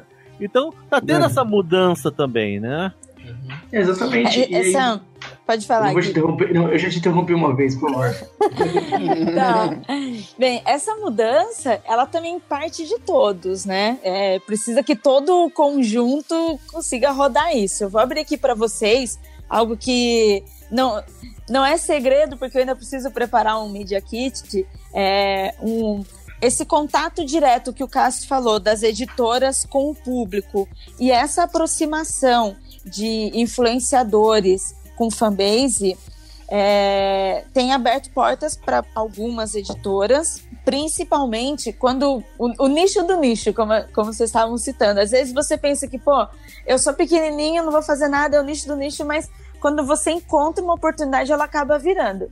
A Penumbra Livros, que trabalha hoje com o Mundo Freak, a gente tem, não é só um trabalho de parceria, a gente tem um, um contrato de negócio juntos ok, ela é de um segmento bem fechado, que é de ocultismo e esoterismo, mas hoje a, a sua lucratividade é 40% da nossa fanbase do Mundo Freak. Uau! E ela tem essa noção, tanto é que foi ele que conversou comigo, a gente está preparando material, é, quando nós nos conhecemos, eles estavam começando, eles não conheciam nada no mercado, eram, não tinham nada a ver com isso. E o trabalho que, a oportunidade que eles tiveram de fazer esse trabalho com a gente, além de eles agarrarem isso, todos nós tivemos que mudar o nosso comportamento e ver, pô, precisamos melhorar para todo mundo, vamos fazer melhor para todo mundo. Essa, essa questão profissional, né, de, de ter, encarar o negócio, o negócio como um negócio mesmo, é, é importante né, para poder vender mais. Eu queria aproveitar que a gente já está na, tá na, sequência aqui e tem um monte de gente lá, um monte de leitor do MDM me perguntou a questão do, do livro digital, do quadrinho digital, né? Principalmente sobre a questão do preço, né? Então, a questão do preço era o que, era o que eu mais queria falar. A gente falou da, da questão dos custos editoriais, né? E o, o, preço do digital, a composição do preço do digital tem que levar em consideração duas coisas. Primeiro, é, a produção. Você não tem custo de logística e de estocagem que são os custos mais dos custos mais caros. Também não tem custo de impressão. Você tira isso. Mas você tem todos os outros custos editoriais, você tem o custo de 50% da livraria e tal. Então, geralmente, o custo de produção do, de um e-book é 30% mais barato do que o custo de, de impresso. Só que você tem que levar em consideração também a canibalização. Se você lançar dois produtos muito mais barato que o outro, você mata um deles. Hum. Então, geralmente, as, as editoras tentam equilibrar os preços dos, dos e-books para ficar é, parelho, assim, às vezes um pouco mais barato, né? Pra você não canibalizar o seu mercado e, é, manter o. É, e não é só isso, né? Tem mais, tem mais alguns fatores que, que, que, que faltaram aí, né, Guilherme? É, em geral, quando você contrata é, licença, né? Digital licenciado, é, impresso licenciado, você vai pagar tipo 8%, 8 de royalty, alguma sim, coisa sim, assim, né? Sim. No digital, normalmente você vai pagar 30%. Nossa. Pois é. É 25 a 30% de royalty. Pois é. Então, o royalty aumenta bastante. Por quê? Porque o, o cara que está licenciando para você também pensa a mesma coisa. Ah, vocês não vão ter custo de distribuição, você não vai ter. É, distribuição não, distribuição tem. É, de novo, né? A distribuição é, tipo, né? é o mesmo, né? 50%. Você não vai ter impressão, você não vai ter estocagem, então eu quero um pouco mais aqui. Então, isso é um custo que você tem que levar em consideração que é bem maior do que o impresso. O outro é que o digital está começando, então você não tem uma base instalada de leitores. Então a sua expectativa de venda é infinitamente menor do que o impresso. Então você também tem que contar com isso na hora de você fazer o seu preço, né? Então você não consegue fazer um negócio super mega barato, porque senão você não consegue vender, né? Uh. O, o, hoje eu só consigo lançar em e-book praticamente o que eu lancei em impresso. Porque na verdade quem está absorvendo os custos do e-book é o impresso. O custo da capa, o custo da revisão, o custo da, da diagramação, entre aspas. Então, é isso. O, o, o impresso assume os custos e o e-book a gente lança porque o impresso tá pagando essas contas, sabe? É, o e-book e assim, não consegue pagar, sabe? Cara, é, o, o, Arthur tem toda a razão. E tem uma outra coisa. Essa semana que passou. Finalmente o Cassius concordou comigo. Não, já, já, é, já, é, já é a terceira, Arthur. Já é a terceira ah. que eu concordo. Mas você discordou umas mil vezes, então? Não, tá empatado. Eu discordei, eu, eu concordei três e discordei três. Vamos ver qual vai ser o próximo assunto. Nós precisamos de um placar aqui, gente. Tá 3 a 3 É, o que eu ia falar é que, assim, saiu uma matéria muito boa da época, é, uhum. e o uhum. cara falava exatamente sobre, sobre livros digitais, dizendo que se a, a, alguns anos atrás, quando começaram a sair os livros digitais, não tivesse tido uma, essa, uma guerra que houve as pessoas falando, não, o digital vai matar o impresso, aí o impresso lutando contra o digital e tal. E se as pessoas tivessem pensado no digital como uma forma de oxigenar o mercado e não pensando como competição, talvez o mercado não tivesse na crise tão grande que está agora.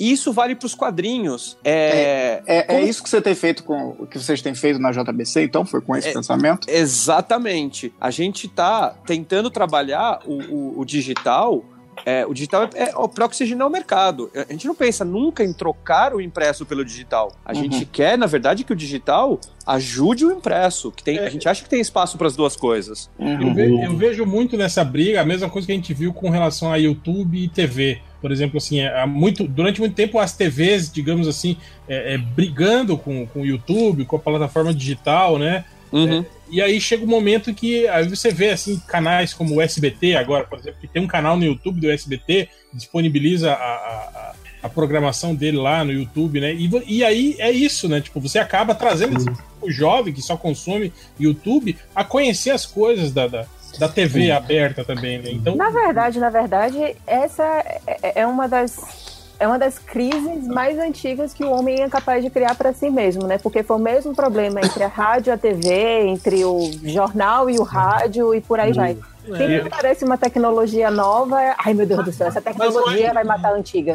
Eu aqui na VEC, os, os e-books representam 1 ou 2% do faturamento do mês. Ou seja, se a gente não fizesse e-book, não ia mudar nada a nossa, a- o nosso faturamento, E praticamente. só um parêntese, o- os e-books da VET direto lideram a lista de quadrinhos mais vendidos de e-book na Amazon. É verdade. E isso é 1% da, do faturamento. O nosso grosso vem do, do impresso. Mas eu faço questão de fazer todos os e-books, porque eu acho que o leitor tem o direito de poder escolher como ele quer consumir o, o produto dele, sabe? Senão eu tô dizendo pro leitor, não vou te fazer e-book, você não tem direito de consumir meu livro em e-book também. Então, a Olha gente, aí, ó. mesmo assim, a gente faz porque tem que dar opção pro leitor. O leitor Eu que concordo. manda, não nós, sabe? Eu concordo, eu concordo de novo. Não, e é uma, é uma puta mão na roda, né? Com tipo com material que tá fora de catálogo, né? O livro físico, eu tô falando, né? Quando Uhum. o físico Pois tá, é. já tá esgotado, né? E vamos E ser uma coisa- sinceros que o público, se ele não acha no formato que ele quer, ele cria. Sim. É, verdade. Sim. Mas então, você vê, você vê, o que eu ia falar era exatamente isso. É, eu concordo com, com, com o Arthur de novo, que é. Aê! Primeiro, primeiro você, você tem que dar opção para os leitores, né?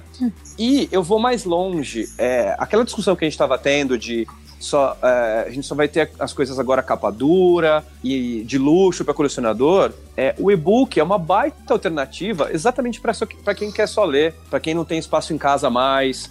É, para quem quer conhecer aquela história. Então, na verdade, é, é, o e-book é uma, é, é uma baita alternativa de formato exatamente para ter coisas mais baratas, É, né? a gente tem, tem algumas iniciativas aí, né? O Social Comics, né? Algumas Então, iniciativas. é, fazer eu ia falar mais- exatamente disso. É, o pessoal também perguntou do Social Comics e tal, né?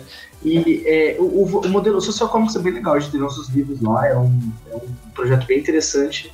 Mas é, surgiram vários, tem vários outros análogos do Social Comics, vários surgiram e acabaram Social Comics durando mais aqui no Brasil. E tenta replicar esse modelo do, do Netflix, de assina e veja quanto quiser, né? Leia quanto quiser. E eu acho que no meio dos quadrinhos acabou dando um pouco errado isso. Se vocês procurarem o entrevistas do Dan Slott, que é o, o presidente do, do Marvel Unlimited, que é tipo Social Comics da Marvel, ele fala que tem assinantes e tal, mas quando o, o pessoal assina, quando acontece algum evento importante, então, ah, saiu Guerra Secretas 2, vai e assina. Saiu. Vai passar o Jessica Jones, a série de TV. Vai e assina. Aí assina, lê tudo que ele consegue em um mês e cancela Ah. a assinatura. Assinatura O- grátis, né? Fica lá. Hum, Um mês sem dormir, né? Eu- Lendo tudo que. Eu E é um tenho. negócio que, meio que não dá pra você fazer com o Netflix. Eu vou assinar o Netflix e vou assistir tudo que tem um mês? Não dá, não vou viver. É, Mas o quadrinho você consegue ler rápido. A não ser É. que você faça assim, você abre uma conta, o nome de cada familiar seu.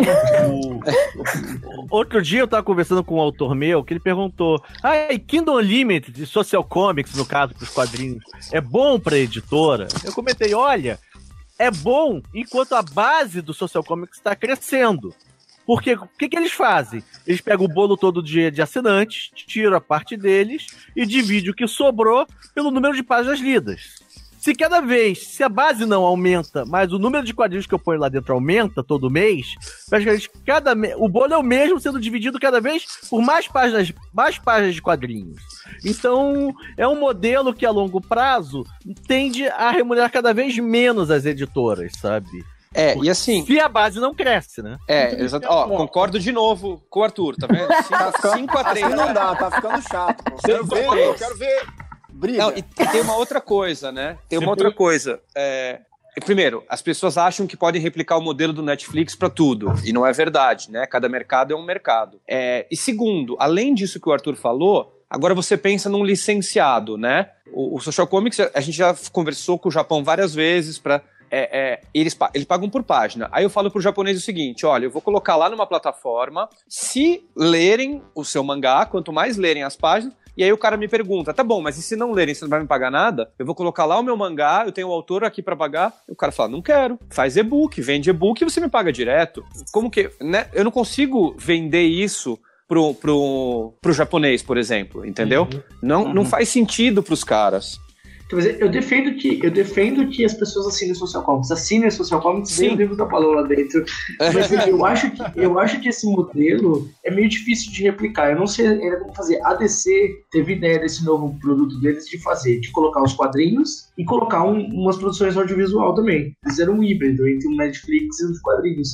Para garantir que o cara vai assinar sempre na esperança de poder ter as coisas audiovisuais semana a semana. É, não, e é uma puta jogada. É, é, tipo assim, é todo o material, né? Tipo, tudo já, já produzido, assim, né? Tipo, isso aí acho que é uma coisa que pode, pode atrair mesmo, né? O, pois o, é. O mais hardcore, né? Que quer, quer ver, sei lá, o material lá dos anos 30, por exemplo, né?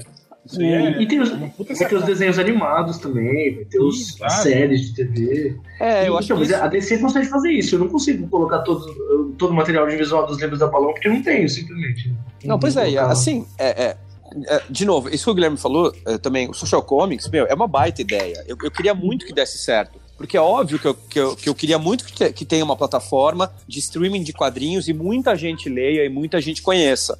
É, só que por causa dessas coisas que a gente conversou agora, eu acho que é um modelo que talvez não vá se sustentar a longo prazo, entendeu? Eu gostaria muito que desse certo, que eu conseguisse colocar mangá, que eles conseguissem botar Marvel, DC, um monte de coisa lá. Só que eu não, não acho possível, entendeu? É, é só isso. Agora, uma coisa que eu queria puxar aqui com relação ao que o, o Arthur estava falando sobre o, o bolo que não aumenta, né? Trazer isso, digamos, para o nível físico. É, a gente tem aqui vocês que trabalham com quadrinho europeu, né, com, com mangás, o quadrinho nacional, né, na, na, na VEC também. É, hoje a gente tem também os livros né, de fantasia, de terror, livros de RPG. Quer dizer, houve um, um digamos assim, um inchaço, né, digamos, no, no, no número de coisas a, a se oferecer para o público. Né? Antigamente a gente não tinha uma variedade tão grande. Vocês acham que, tipo assim, que isso, a, a quantidade de, de coisas diferentes que agora são oferecidas, é, é, é, também não, não, não pode ter sido um dos responsáveis por ter, digamos assim, é, contribuído para, digamos, aumentar a crise, pulverizou mais, assim, quer dizer, você, você começa a, a tudo isso coexistindo, é, co começa um can, meio que canibalizar o outro, assim, os, os leitores têm começar a, a, a, optar, digamos, eu parei de ler o comics porque agora eu vou preferir comprar o mangá. Vocês acham que isso ocorre no mercado brasileiro? E se ocorre, em que dimensão, assim, que isso afeta? Eu, acho que não, porque é, é, é a chamada cauda longa, né? Tem, vai ter mais produtos com menos unidades, vendendo para menos gente, mas é mais coisa, assim.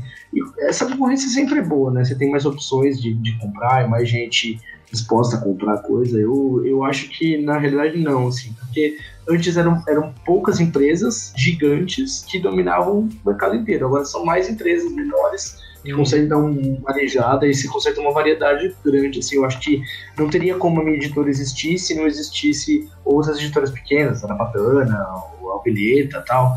A gente precisa das outras editoras pequenas para trabalhar junto. No mês que não tem o lançamento, eles têm e a gente vai se ajudando. Assim.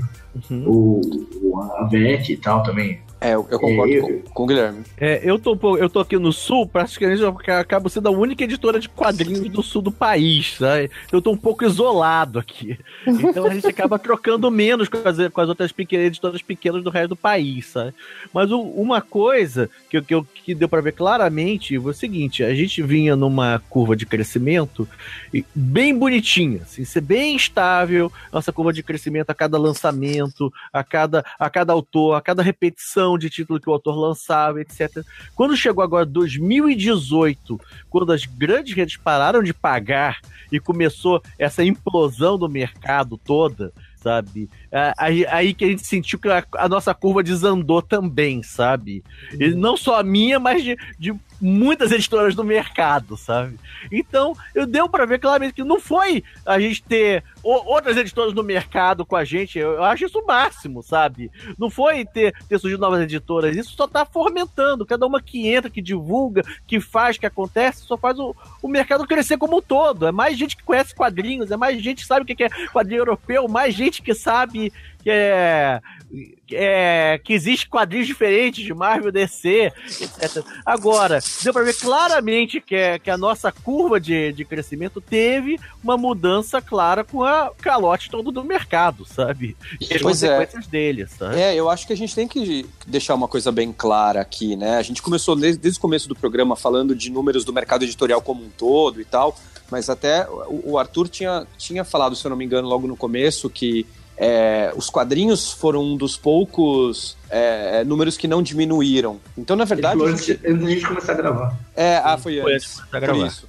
Na verdade, é, é, a crise não passa especificamente por uma queda de ah, não se vende mais quadrinhos, tá vendendo muito pouco. É, é, a venda a gente tem, é, é, a gente não recebe, né? Esse é o problema. né? Eu acho que a gente entra aí num- numa outra questão que pra mim é uma questão muito central, que pelo menos eu gosto muito de perguntar para as pessoas é, se elas acreditam que a gente tem um mercado de quadrinhos, se a gente tem um cenário de quadrinhos. E aí muita gente fica bem chateada quando eu faço essa pergunta, e aí eu trago um dado que é o seguinte: quando eu me mudei para São Paulo e eu comecei a, a, a interagir mais com, com as pessoas da área e, e aprender mais também sobre a área, eu comecei a ver como tudo era muito voltado para São Paulo. E aí você chega e conversa com. Vocês mesmos provavelmente vão poder me dar esse dado, ou pelo menos dar esse dado com, com mais perfeição. É, muitos dos quadrinhos que são lançados no Brasil, a maior parte da venda é Rio-São Paulo. Porque muita parte dos quadrinhos não chega no resto do Brasil, porque a gente tem um problema de distribuição. Ainda que, que a Jana Damino tenha dito no Papuzine que ela acha que não, mas a gente tem esse problema. E aí eu trago a questão de quando eu trabalhava lá em Salvador, numa gibiteria, a RV Cultura e Arte, e a gente não recebia os quadrinhos da Abril relacionados a, a super-heróis que tinha aqueles, aqueles é, uns títulos que eles tinham um traço meio parecido com o do desenho animado da Warner, que era parecido um pouco com o do Jim Cook, aí tinha Lanterna Verde, tinha do Batman.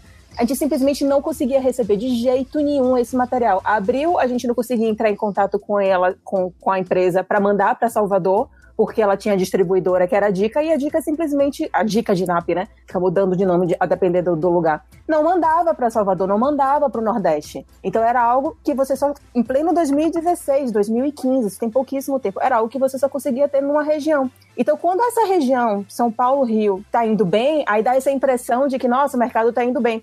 Quando ela tá indo mal, destrói o resto. E aí é isso que o Arthur fica falando. Pô, vocês foram bem na Bienal, massa, mas o resto do Brasil, gente, tá suando muito. Porque aí vai depender da Amazon, ou então do- da pessoa saber qual é a editora que tá lançando um material que ela quer, para aí ela ter que saber que material é isso, é esse, para entrar no site para poder comprar. Então é, aí vem a pergunta, né? É um mercado ou é um cenário? Eu É sempre assim, respondo cenário. É, é, é uma, eu sempre falo assim, é, eu chamo de cena dos quadrinhos, né? Aí. Mas eu penso mais artisticamente é uma cena, né? Não, eu Então. não mercado, mas Eu acho Mas que tem um- depende, né? tem, tem troca de mercadorias por dinheiro, é o mercado, né, também. Não, e assim, né? né? Normalmente, a gente brinca isso, ah, é uma cena, não é um mercado, muito quando a gente fala só sobre os quadrinhos nacionais, né? Sim, Quando se, a contar o da JBC, eu é o mercado de mangá, né? Não é o. Não, e não Quando eu falo cena, né? eu tô, tô pensando sempre no- no- na causa É. própria aqui. Pois é, quando você pensa cena na é Panini, né? Pois Cena é, artisticamente. Sim, mas quando você pensa, né, não só a JBC, a Panini, Panini lança, meu, 25 mangás por mês, sei lá, só mangá, né, mais Uhum. quadrinhos e tal. Mas Eu acho que sim, eu acho que a gente tem, a gente tem um mercado de quadrinhos no Brasil, é, que é, claro, se comparado a grandes potências por aí, um mercado pequeno, mas temos, temos um mercado. É, eu acho que é, o que a Isabelle falou é é e não é verdade. A Uh. gente sim sempre teve problemas de, de, de distribuição, mas é- é- ele aumentou muito nos últimos anos, né? Com, com, com esse problema todo da DINAP, porque em certo sentido a DINAP é, sempre fez um, um- um trabalho muito bom, assim, dadas as condições do Brasil, em, em chegar em, em todo o Brasil. Eu acho que também a gente tem que, óbvio que a gente tem que lembrar que você vai ter uma venda maior em São Paulo, não só de quadrinhos, mas de tudo, porque você tem muito mais gente aqui é, e o dinheiro está concentrado aqui. A Né? maior cidade do Brasil, né, cara? Pois é, mas assim, é, os números é, são números de alguns anos atrás, tá? Eu não sei exatamente agora. Mas assim, o, o terceiro mercado, se eu não me engano, de venda de mangá no Brasil, até 2016, era Fortaleza. Olha. Era Fortaleza. Tem, um- É, tem um mercado que- muito forte de mangá lá, por causa do Sana e tal. A E Panini é- ela lança primeiro, não é? É- é São Paulo, Rio, e eu acho que tem uma. É, é Fortaleza? Eu acho que tem uma, tem uma da- das capitais do, do Nordeste O, que tá nesse. Ca- o Cassius, uma coisa, a Panini lança num mês mais do que eu já lancei nos quatro anos que existe a VEC. pois é. Então, o... tem um detalhe, uma coisa curiosa, que, por exemplo, quem não sabe, eu, eu, eu vim da família da editora VEC, né? Da antiga editora VEC que fechou em 84. E tem uma época da editora VEC que ela lançava. O, o Tech sempre vendeu mais fora do eixo Rio-São Paulo do que no eixo Rio-São Paulo. Mas nos anos, no final dos anos 70, início dos 80, praticamente os quadrinhos de terror da VEC, só da editora VEC, quem produzia eles conseguia viver só de quadrinhos. Olha Era um momento que o quadrinho nacional, quem estava envolvido naquela produção de banca mensal, conseguia viver só de quadrinhos. Tanto que depois que a VEC quebrou, ah, mesmo que ah, muitos indo para Grafipar e outros, outros desses quadrinhos se espalhando, nenhum, nunca mais o mercado conseguiu dar essa, essa condição para os quadrinistas, sabe? Houve uma queda muito grande depois dessa, da- dos anos 80 para cá. Tanto que até o modelo que a, a VEC criou foi exatamente de, de álbuns, mais um modelo tipo europeu, que é de álbuns é, anuais, por assim dizer. O cara faz 48 páginas, 64 no ano.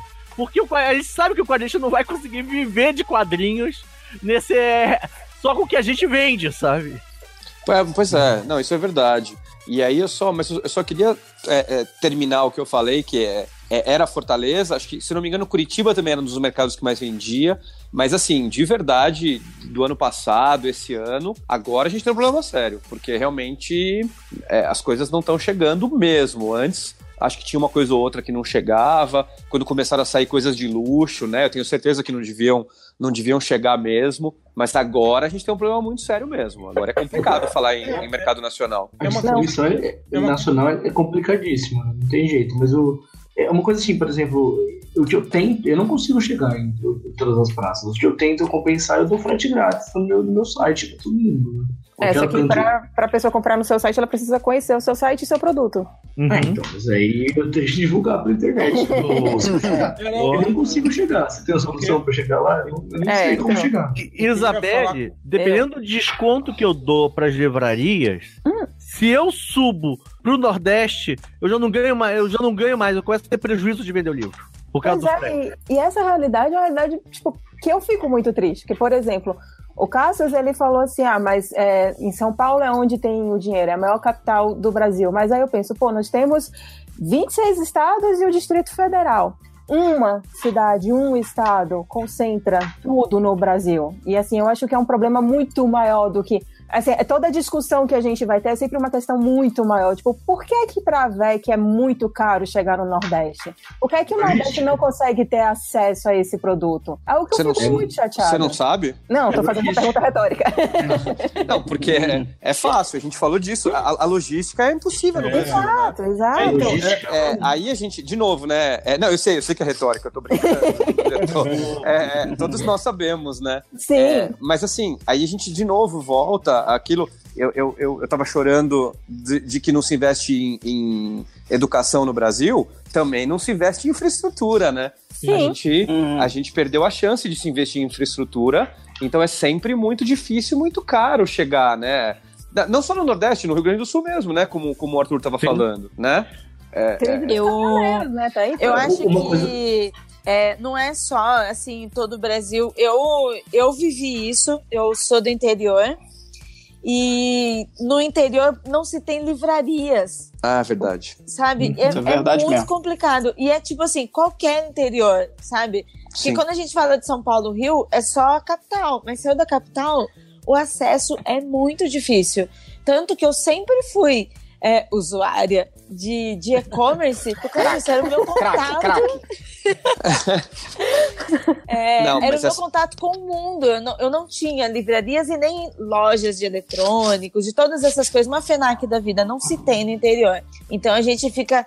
Depende muito do, do e-commerce, mas aí o problema não é a distribuição, é, são outros fatores que é a falta de loja, falta de contato.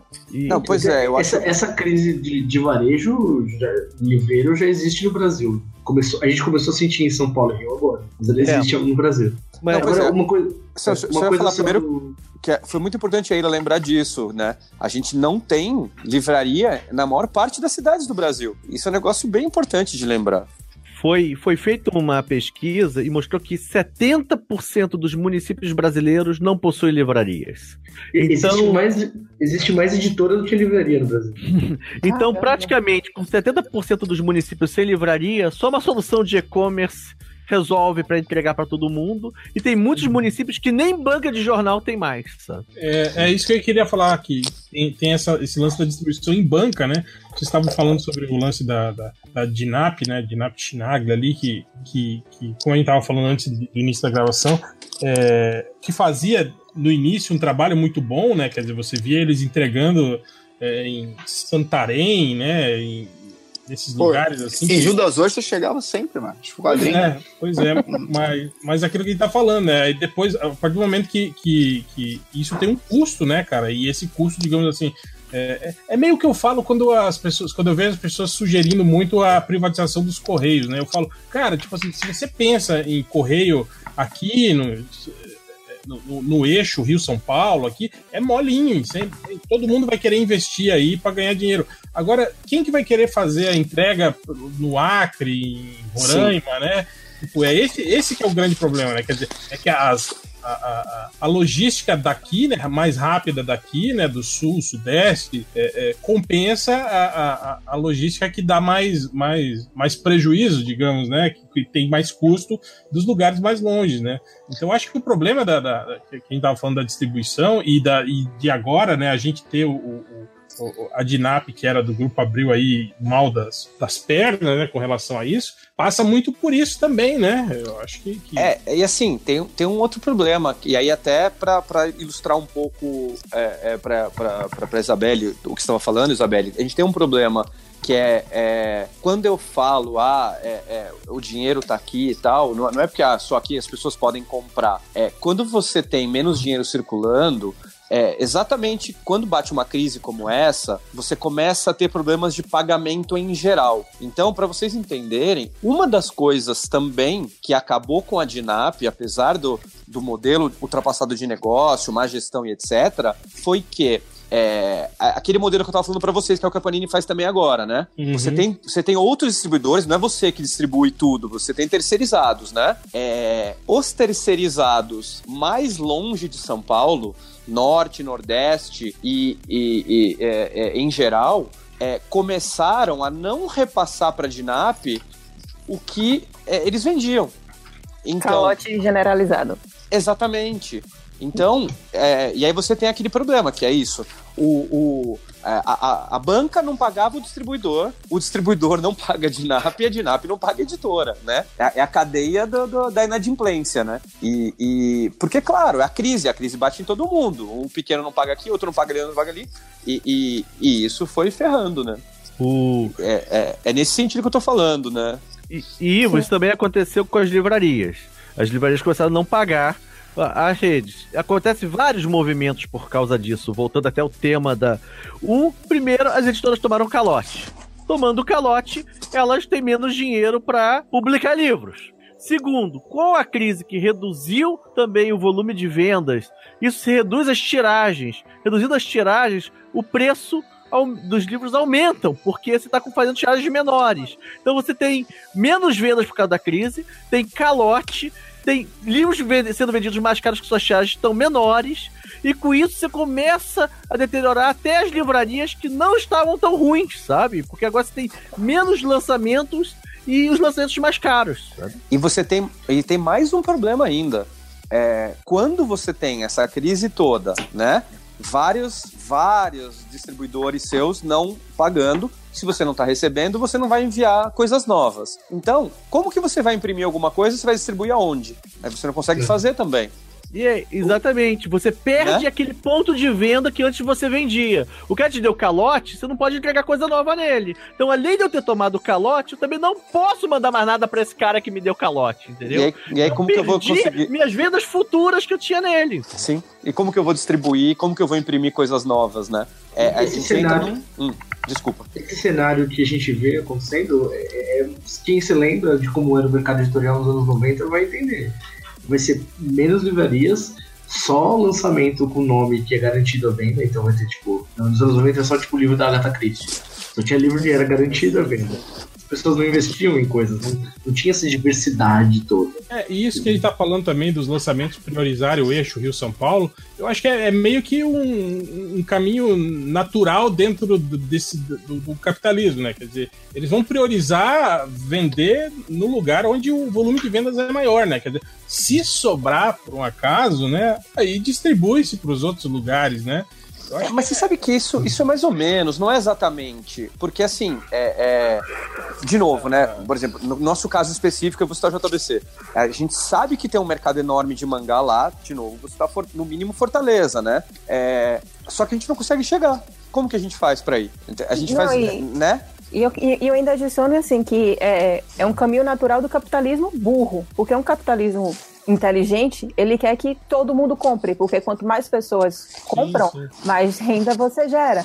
Então você, para isso, teria que ter uma distribuição de renda melhor. O capitalismo burro brasileiro, em que a renda fica concentrada num pequeno nicho, lá nos seus 5%, 10%, 20% da população, você não consegue crescer de fato. Não, não, pois é, mas eu, tô, eu, eu falei exatamente o contrário. É. Eu, eu discordei, eu discordei. Sim, é, sim. A gente, na verdade, a gente quer chegar. A gente tá, inclusive, a gente está estudando meios de chegar só que a gente não consegue. A gente, né? Uma editora média, a gente não consegue. A Panini vai e faz a distribuidora dela, tal. Incrível. Achei ótimo a solução deles. Eles devem estar tá sofrendo, porque é muito difícil ter uma logística aí pro, pro, pro Brasil, né? Eu não sei nem é, como é que tá sendo. Agora, eu quero muito chegar, só que eu não consigo. Hein, Cássio, eu falo muito por base com relação a isso. Eu moro aqui no Centro-Oeste, né? E, e os lançamentos, digamos, né? De, de da, da, Panini, por exemplo, demoram, né, um tempo para chegar aqui. Às vezes, tipo assim, com atraso de três, quatro meses, né? E quando uhum. eu converso com os, os, donos de bancas, livrarias, né, eles me falam justamente isso, né? Eles falam, olha, falam, geralmente é o que vem para cá é não seria o encalhe, né? Mas tipo assim, é o material, digamos assim, já da, da segunda tiragem, entende? Tipo assim, porque as primeiras eles encaminham sempre para os lugares onde, digamos assim, a gente tem uma venda imediata garantida, né? Então, é, é, é, isso que eu falo com relação. A, é, é, meio que uma, uma lógica de mercado que esses caras têm, né? É... Não, eu, eu entendi. Isso normalmente quando tinha, quando tinha aquele esquema de, de fases, né? De distribuição. Eu não então, sei mas, como é que é, como eles fazem hoje. Continua hoje isso, inclusive. A Salvat e a Igomos, elas fazem assim, por fase. Não, tipo assim, é, não é mas declarado, aí, ó, entende? Não é declarado. É, não, não, é declarado. Coisa. Não, não, no, no, caso da Panini, não, não tem mais um calendário, entende? Ah, ah lançamento para tal e tal, né?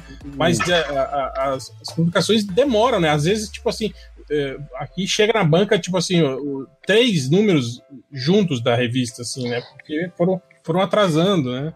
É, mas aí, assim, só, só, rapidinho, de novo, aí eu vou, eu vou até vou ter que defender a Panini, porque é, foi, é, é, é, um pouco exatamente o que eu falei agora. Cara, os caras assumiram né, uma bronca de fazer uma distribuição própria para o Brasil inteiro. Isso é uma bucha, gente. Isso é, uma, uma bucha não, sem tamanho. Então, é, eu não sei se eles vão melhorar, não sei dizer de verdade. Mas isso é um negócio muito difícil. Os caras devem estar tentando, uma, fazendo tentativa e erro das coisas. Eu concordo que deve ser bizarro isso que você falou de chegar três números juntos.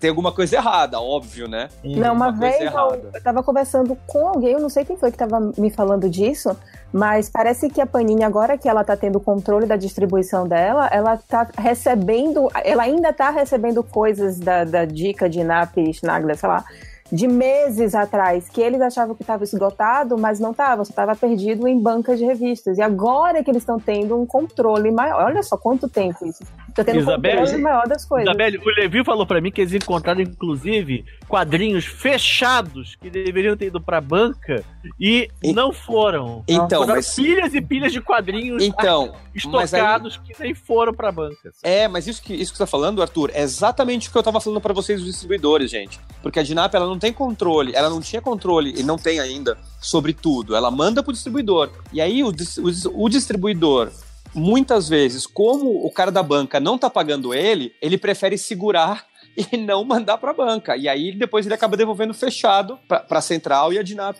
devolve fechado para a editora. Tem um negócio, uma consideração que eu queria fazer sobre essa questão do, de ir atrás e, e diversificar e tal. É, é, muito bom formar público leitor, é, é, o ideal. Eu gostaria muito de, de formar mais leitores, de vender para todo mundo, espalhar para o Brasil inteiro. Mas a gente é, tem uma necessidade básica de fechar as contas. Você precisa vender, você precisa fechar as contas, você precisa que a empresa continue rodando. Às vezes a única solução é vender aqui em São Paulo e, se der, vender em outros lugares. É, infelizmente, a realidade acaba sendo essa, né?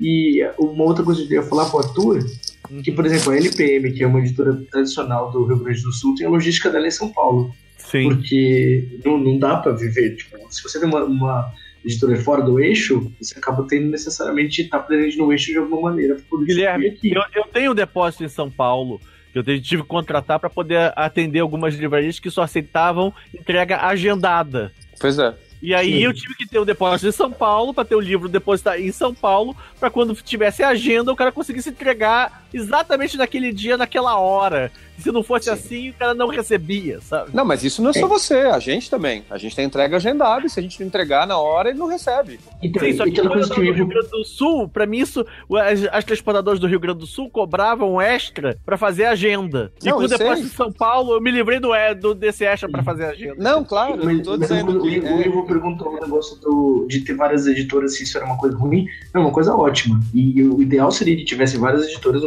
editoras em cada lugar, editoras de, de Belém, editora do Acre, editora do, de Roraima, editora do- de Goiás, tal, cada uma publicando coisas e, e garimpando talentos locais e fomentando.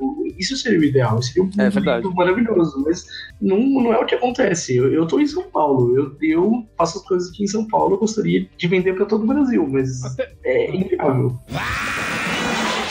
Com relação ao que a gente fala sobre a bolha do financiamento coletivo, né? A gente fala que essas obras que, que saem do financiamento coletivo, que elas não, não fazem parte exatamente de um mercado, né? Digamos assim, mas é, eu acho que é o que o Léo tava falando também sobre cena, né? Eu acho que é, é meio sobre isso também que você enquadra, né? Que é um mercado meio que, que é estagnado, que não ganha é, é, novos números e que meio que se autossustenta, assim, né? É, eu queria saber disso. Vocês que, por exemplo, trazem esses, esses digamos assim, esses sucessos do financiamento coletivo para depois comercializar na editora de vocês? Vocês sentem, digamos assim, é, um um volume de vendas maior, assim, quer dizer, é, que descaracteriza esse, essa imagem que as pessoas têm de que o financiamento coletivo é só uma bolha e nada mais do que isso? Então, assim, eu eu tenho uma proposta que a gente é, pega livros do financiamento coletivo que são livros que a gente, desde o começo, já estava programando lançar, né? Então, o Léo pode até confirmar aí do Renault, a gente já tinha conversado isso muito antes de entrar no Catarse, e é é uma forma de viabilizar, porque a grana tá curta e a gente dá um jeito de, de financiar desse jeito. É, tem as vendas, o, o grosso das vendas é durante a época do financiamento, quando se faz mais campanha e tal,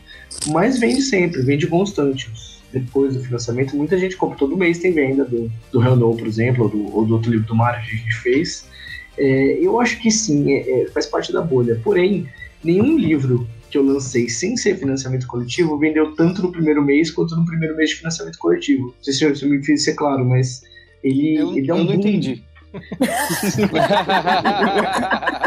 Bom, se o nome entendeu, os leitores de MDM Eu, eu, eu vou explicar. Quando você faz financiamento coletivo, é o autor que pede grana. E quando Ah. o autor pede grana, todo mundo fala, pobrezinho do autor, é, ele tá lá, ele tá lá querendo, querendo lançar seu quadrinho, e essas editoras capitalistas safadas não deixam, vou colaborar. Quando é a editora que vai vender, você fala, editora capitalista, agora eu vou, não vou botar dinheiro assim porque é você, entendeu? Hum, Não, não, não foi bem isso que eu falei. O que eu falei foi assim: os Vende livros que a gente lançou Olha, sem o financiamento Kroll coletivo tá não venderam discordando de você, viu, Arthur? Não, O bem negócio- isso que eu falei.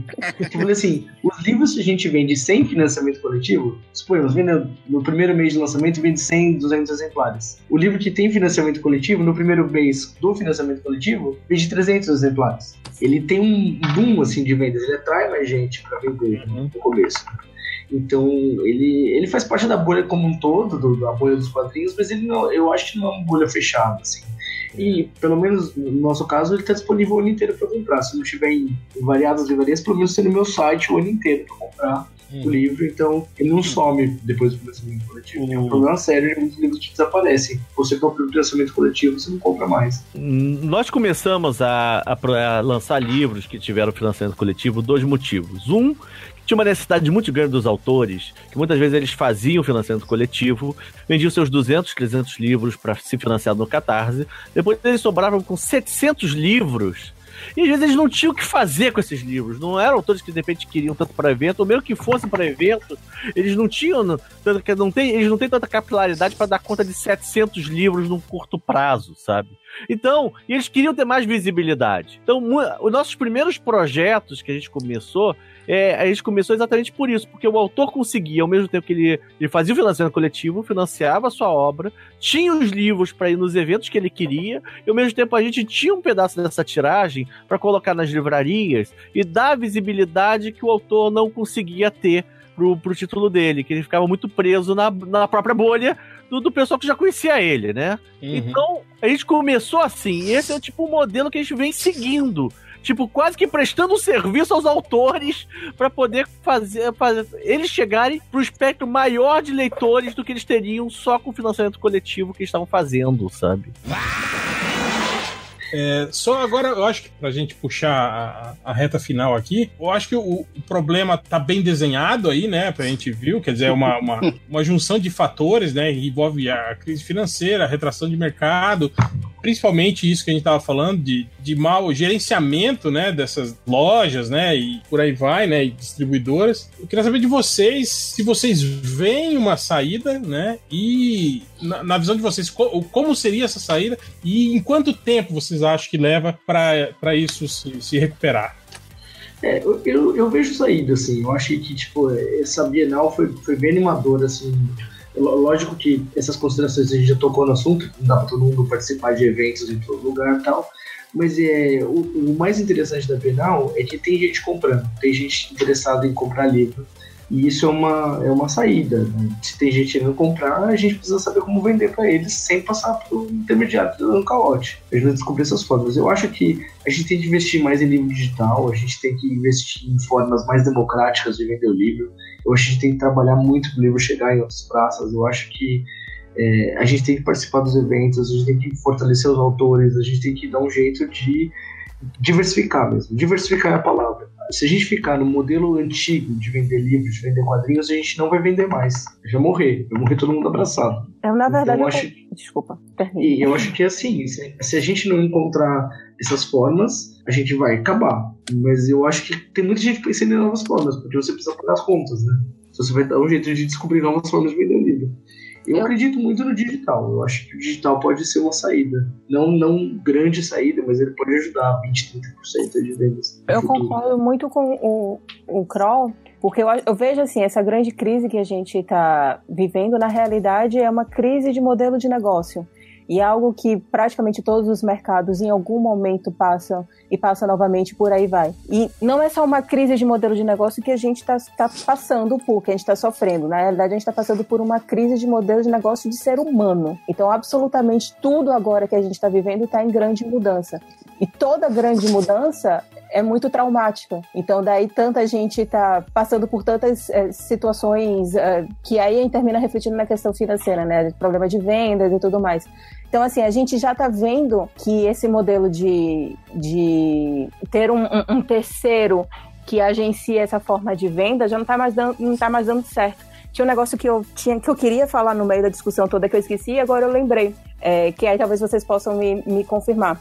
É, essa questão toda do calote da Saraiva, ela tá dando calote nas editoras, mas nos fornecedores de eletrônicos tá tudo em dia, está tudo, tá tudo ok. Então, assim, para editoras que, vamos ser sinceros, infelizmente, livrar, as grandes livrarias aqui no Brasil, o modelo de negócio dela não se baseia em vender livros, mas em vender periféricos, em vender papelaria, vender celular, vender é, tipo, games e outras coisas. Do, Isabelle, agora, agora eu vou dar uma de de você contrária a ti. a Saraiva tá dando calote nos fornecedores também de DVD. Também? Ah, então já, teve, já teve até fornecedor de eletrônico que eu falei do Saraiva.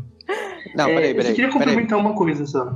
Eu só queria complementar uma coisa. É, tem uma outra coisa que não tô aqui na discussão, depois eu lembrei disso agora. Hum. O governo brasileiro também era um grande comprador de livros. Sempre foi, desde a época do Monteiro Lobato. E não tem comprado livros. Não tem comprado livros há, há uns dois, três anos. Isso também é uma grande queda pro mercado editorial. Temer, desgraçado. Agora, não, não, agora, desde, desde o último ano da Dilma. Desde o último ano da Dilma, eu também não estava comprando. A Dilma não fazia mais nada também. Culpa do PT, tá vendo? É. O Temer institucionalizou a falta de compras. Porém, Sim. É, agora surge um novo, um novo problema de compra de livros para ele literária. Eu não sei que impacto que ele vai ter. Quando sair o resultado do edital, deve ser alguns meses, isso pode ser um, um novo sopro de vida para o mercado editorial também. Não, tem, não sei como saber. Mas, de novo, outra solução é o governo voltar a comprar livros. Então, mas aí eu concordo com o que você estava falando, Kroll, que eu também acho que vai ser uma nova forma que a gente vai ter de consumir esse tipo de bem. Primeiro que eu acho que a gente já está consumindo físico de uma outra forma. Físico já está virando produto luxo, um produto premium. Então, daí vem a questão do, da, da Abril. Isso que a Abril está passando, que passou agora, e que os grandes jornais no Brasil estão passando, é o fato de que as pessoas não querem mais consumir o físico. Primeiro porque também é caro, e aí tem a questão do millennial, que o millennial ele é, pode até ser mais bem preparado em termos educacionais, né? Tem universidade, tem pós, tem especialização, tem um diaba 4, mas quando chega no mercado, o cara quer pagar dois pau para ele, sabe? E não foi isso que ele investiu. Então, o milênio tem uma forma de consumir uma diferente. E o milênio que eu falo é o cara de 30 anos que tipo, tem a minha faixa etária. É, e aí ele vai querer consumir de uma outra forma. Ele não vai comprar mais o CD, não vai mais comprar o DVD, ele vai assinar um streaming. Não estou falando que necessariamente também acho que seja essa a, a solução para o quadrinho, porque aí eu concordo com o que vocês, principalmente que o Cássio estava falando, né? É, talvez não seja o tipo de modelo de negócio que funciona para quadrinhos, mas é, agora vai surgir uma nova forma de você consumir, de você ter acesso. Um tweet que uma vez eu vi tem mais ou menos um mês e que eu acho que talvez venha a ser uma solução paliativa para agora é voltar a ter a venda porta a porta. Que era um tweet de um cara falando assim: nossa, quão disruptivo as pessoas iriam achar um modelo de negócio em que aparecesse uma pessoa vendendo um, um litro de leite de porta em porta na casa das pessoas. Que era algo que existia na década de 50. É, de Delta Exato. Exatamente. A Vendedor. venda de porta em porta nunca deixou de existir de livro no Brasil. Assim, é muito comum ainda nos rincões do Brasil venda de porta em pensou o porta. vendedor da É Salvac? porque não tem livraria lá, né, cara? Mas diminuiu É, então. bastante. Mas imagina você num prédio, uma pessoa chega e fala assim: você gostaria de comprar este quadrinho, este livro, com esse produto XYZ? Caraca, vou fazer isso no meu prédio. Boa ideia, BR. Vender tudo esse lixo que tem né? Ei, imagina, imagina Não, tipo, o vendedor da, da, da, da Salvat Eagle Moss, tipo o vendedor de Barça, né? Chega lá, olha essa linda coleção, né? Então, aí a Todo pessoa acha Então, bonito, pede uns cinco, né? Vai que Não, a vai. venda- a venda de porta em porta não deixou de existir, não. Ela, ela existe, ela é bem forte. Inclusive, Isabelle, é, o, livro na Avon é um dos principais lugares para vender livro. A Avon nada mais é de vender de porta em porta. Exato, a, a Avon Os teve, ela da voltou a crescer, porque ela teve uma queda um tempo atrás e ela voltou a crescer exatamente por causa disso. Porque é uma pessoa que você confia, que é a vendedora da Avon, é uma mulher que você. Geralmente é entre mulheres. São mulheres que você confidencia, que você conversa, que ela vai te falar a verdade, vai falar: olha, esse batom vai ficar lindo com você. E, aí E uma outra essa venda. coisa. Os livros vendidos nos catálogos da Avon chegam até as pessoas. Como eu falei, no interior é difícil ter livraria, mas o catálogo da Avon chega. Ó, Isabelle, eu tava com uma discussão com o Carpalhal, que da Capa Comics, que faleceu agora, e o Triste. Carpalhal é o cara que defendia todos esses métodos alternativos de venda de quadrinhos. Inclusive, ele falou que já vendeu quadrinho em ônibus, Ó. é, em camelô, assim, fazendo, fazendo estratégias pra, pra região onde que, onde que ele morava e etc. Porque eu comentava com ele, o problema dessas estratégias é conseguir replicar elas a nível Brasil. verdade. Então, assim, ah, eu consegui vender é, no ônibus da, do meu bairro, é uma- talvez eu consiga. Mas para eu ter volume de vendas, para ter tiragens que fique mais barato, que, que consiga rodar, é, realmente dar, dar um bom valor pro autor, eu preciso ter capilaridade para todo o Brasil, eu preciso vender volume. E aí, eu não consigo. Aí os custos começam a chegar nos mesmos custos que as livrarias me cobram 50%, sabe? Então, pra, pra você poder 55%. entrar, pra você poder entrar na lista, no, no, na livrinha da Avon, tem que ter uma tiragem de 50 mil no mínimo. É um negócio Caramba. gigantesco. E, 50? mas Quem faz existe. 50 mil hoje em dia? Quem vende na Avon. E, É, mas aí. Boa resposta. E você tem que, você tem que dar tipo 70% de desconto. Você né? ganha o carro Sim. rosa da Mary Kay se você vender. Então, mas é disso assim, é, é o que eu tô falando pra você, existe a venda de porta em porta, ela é um negócio, é muito importante. Quem consegue fazer isso, consegue, mas editora, editoras pequenas, especialmente editoras de quadrinhos, não, não dá, é inviável. É um negócio, tipo, é muito difícil você chegar lá, manter um representante comercial pra entrar nas casas lá do pessoal em Rondônia e, e vender quadrinhos da Salvati. Não vai rolar.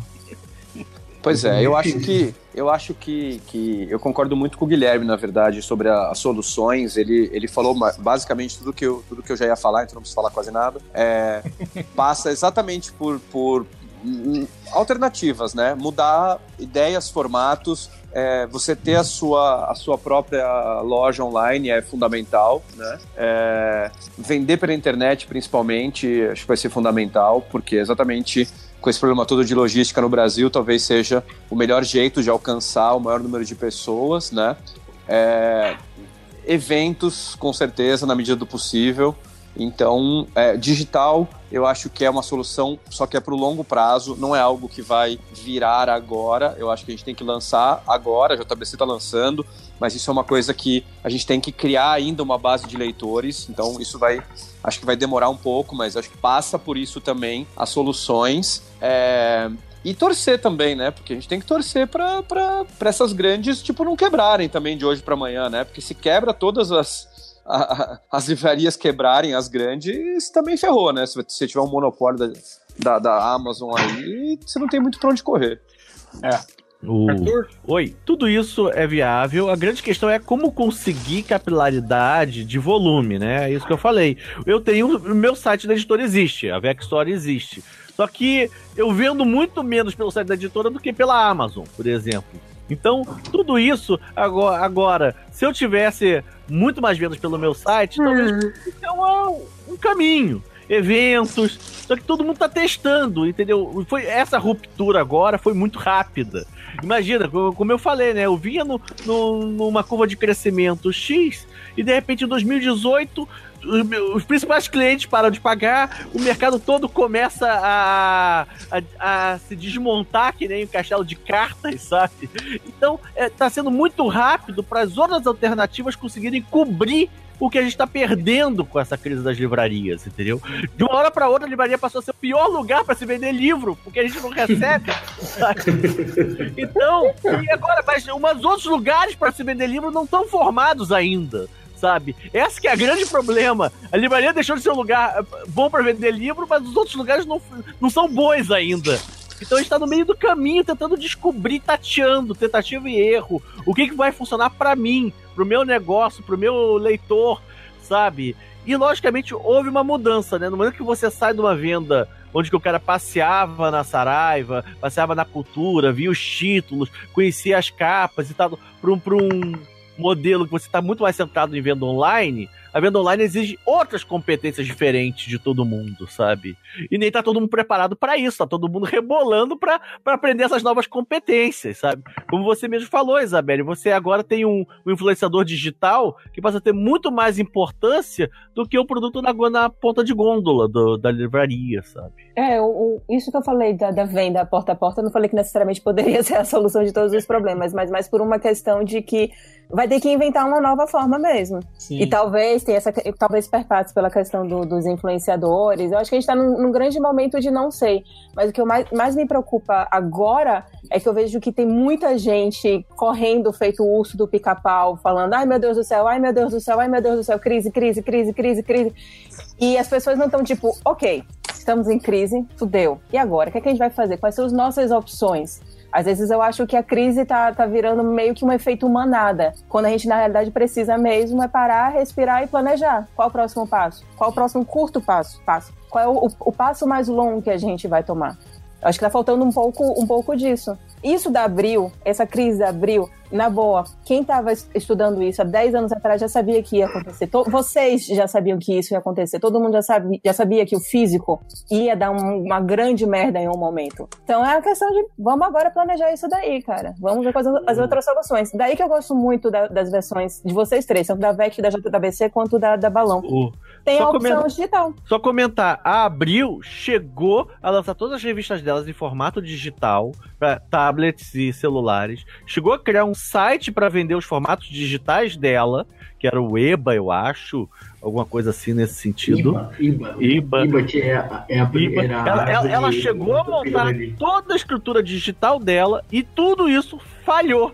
Sabe por quê? Porque eles pensaram o físico transformado em digital. Eles não pensaram desde o início como é que o consumidor do digital consome digitalmente. É a mesma crise que acontece com Folha de São Paulo e Estadão. Eles fazem uma matéria, pegam a matéria do físico e simplesmente transportam para o digital. Aí o que, que acontece? Quando vem o Altab e faz matérias longas, mas num formato que eles usam vídeo, GIF, que tem interação com o público, o público termina gostando mais. Claro, ainda tem o problema de como é que vai se pagar isso. Eu sei.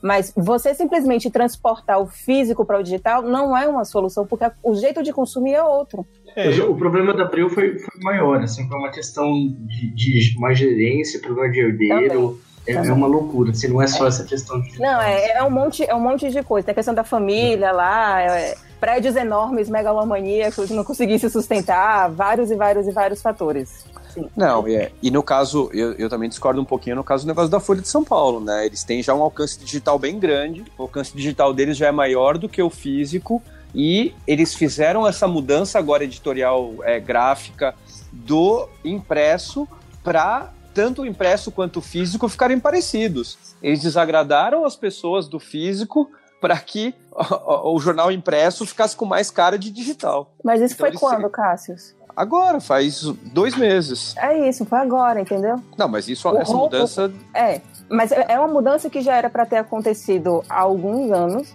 e foi agora. Assim, o rombo que eles têm, e, e esse rombo existe, é grande. Não, é grande, mas aí a gente vai entrar de novo naquela, naquela na discussão. É, o que quer que eles façam é, não vai melhorar, porque na verdade as pessoas não, não leem, né? Mas não querem ler jornal. Esse, esse é o grande problema, né? Sim, é, não, é, é por vários problemas. Eu, eu, eu, acho que o pessoas querem ler matéria como clickbait na, no Facebook. É, mas eu acho que o, é. o principal foi isso, né? Quer dizer, a, a, revista física, né? Tipo, sei lá, Boa Forma e não sei o quê, as revistas que eles, que eles, que eles tinham, né? É, foi, foi, foi tendo uma perda gradativa de público, né? Quer dizer, essas pessoas é, veem esse, esse, esse mesmo conteúdo na internet, gratuitamente, você não precisa mais parar numa banca, comprar uma revista. Pois né? é. é. Talvez se eles tivessem é, investido nisso, né? Numa redação para conteúdo digital, né? Sei lá, uma, uma uma fanpage no Facebook que produz conteúdo, por exemplo, né, dessa mesma revista, eles não passassem por isso, né? Mas é aquilo que a gente estava falando, né? Quer dizer, é, é, é, um pessoal que não, não, não, não se adaptou, né? Não, não, não, viu a mudança chegar e não, não, não fez nada, né? Assim, para mudar, né? O que, o que já estava estabelecido. Eu sou é... muito da opinião aí que, eu, que eu acho que foi o Croc que falou no início, e a livraria vai virar como, como uma locadora, vai ser um, uma coisa que vai desaparecer. Infelizmente é isso. A gente vai estar tá no, no, no, no e-commerce, todo mundo comprando seus livros pela internet, recebendo eles em casa, né? E, sei lá, metade da população do, do país que não tem acesso à internet e também a metade da população que não consome livro, né? É Agora sim, mesmo isso, é, ainda, é um negócio, ainda é algo cíclico, porque a crise está batendo aqui mais no Brasil agora, porque tanto nos Estados Unidos quanto na Inglaterra e na Europa. A Amazon já existia, já existe há mais tempo e aí eles também passaram pelo grande processo dos grandes conglomerados comendo as pequenas livrarias e depois a Amazon comendo essas, essas grandes, essas grandes empresas, essas grandes redes. E o que foi que aconteceu há dois anos atrás? A própria Amazon chegou a abrir uma loja física, uma, uma livraria dela, porque os próprios consumidores da Amazon estavam querendo poder pegar no livro, poder Sim. ver o que é que era aquilo ali, para então eles poderem comprar. Então agora já está tendo de novo um processo contrário, mas que aqui no Brasil ainda não chegou, eu, eu, das pessoas estarem em comunidade consumindo. Em, em BL, eu até tenho dúvidas se isso chega aqui no Brasil, porque eu acho que o, é, o principal que a gente vê é que lá, por exemplo, lá existem leitores de livro, né? Aqui no Brasil. diminuiu Bom ponto, hein? Mais, né? É, é aquilo que, que, vocês estavam falando, né? Que é, é, tem um público muito que é de, de de, de, manada, né? Que compra o livro que está na moda, né? Mas não é um público que, que é consumidor né, de livros, né? Eu acho que esse, esse é um, um, dos grandes problemas que a gente tem também, né? A falta de incentivo à leitura, né? Esse tipo de coisa. Pois é. é o, o cenário não é muito favorável, não. Eu, eu não, não, vejo nada muito, muito dias ensolarados aí pro futuro, não, viu? Eu, eu concordo com tudo isso, mas eu só queria dizer que eu sou um interno otimista. Eu acho que amanhã tudo vai mudar, vai melhorar e não, olha só, não confia. Não confio no Guilherme, não. Ele publica meus quadrinhos, cara. Nossa. Hell no. Mas eu também não acho que. Eu também acho que a gente vai passar por dias horríveis. Eu acho que. Eu não, eu não vejo solução para os próximos. E aqui só estou chutando. Nos próximos 3, 5 anos, eu acho que a gente vai passar por grandes problemas enormes. Mas isso é típico de uma crise.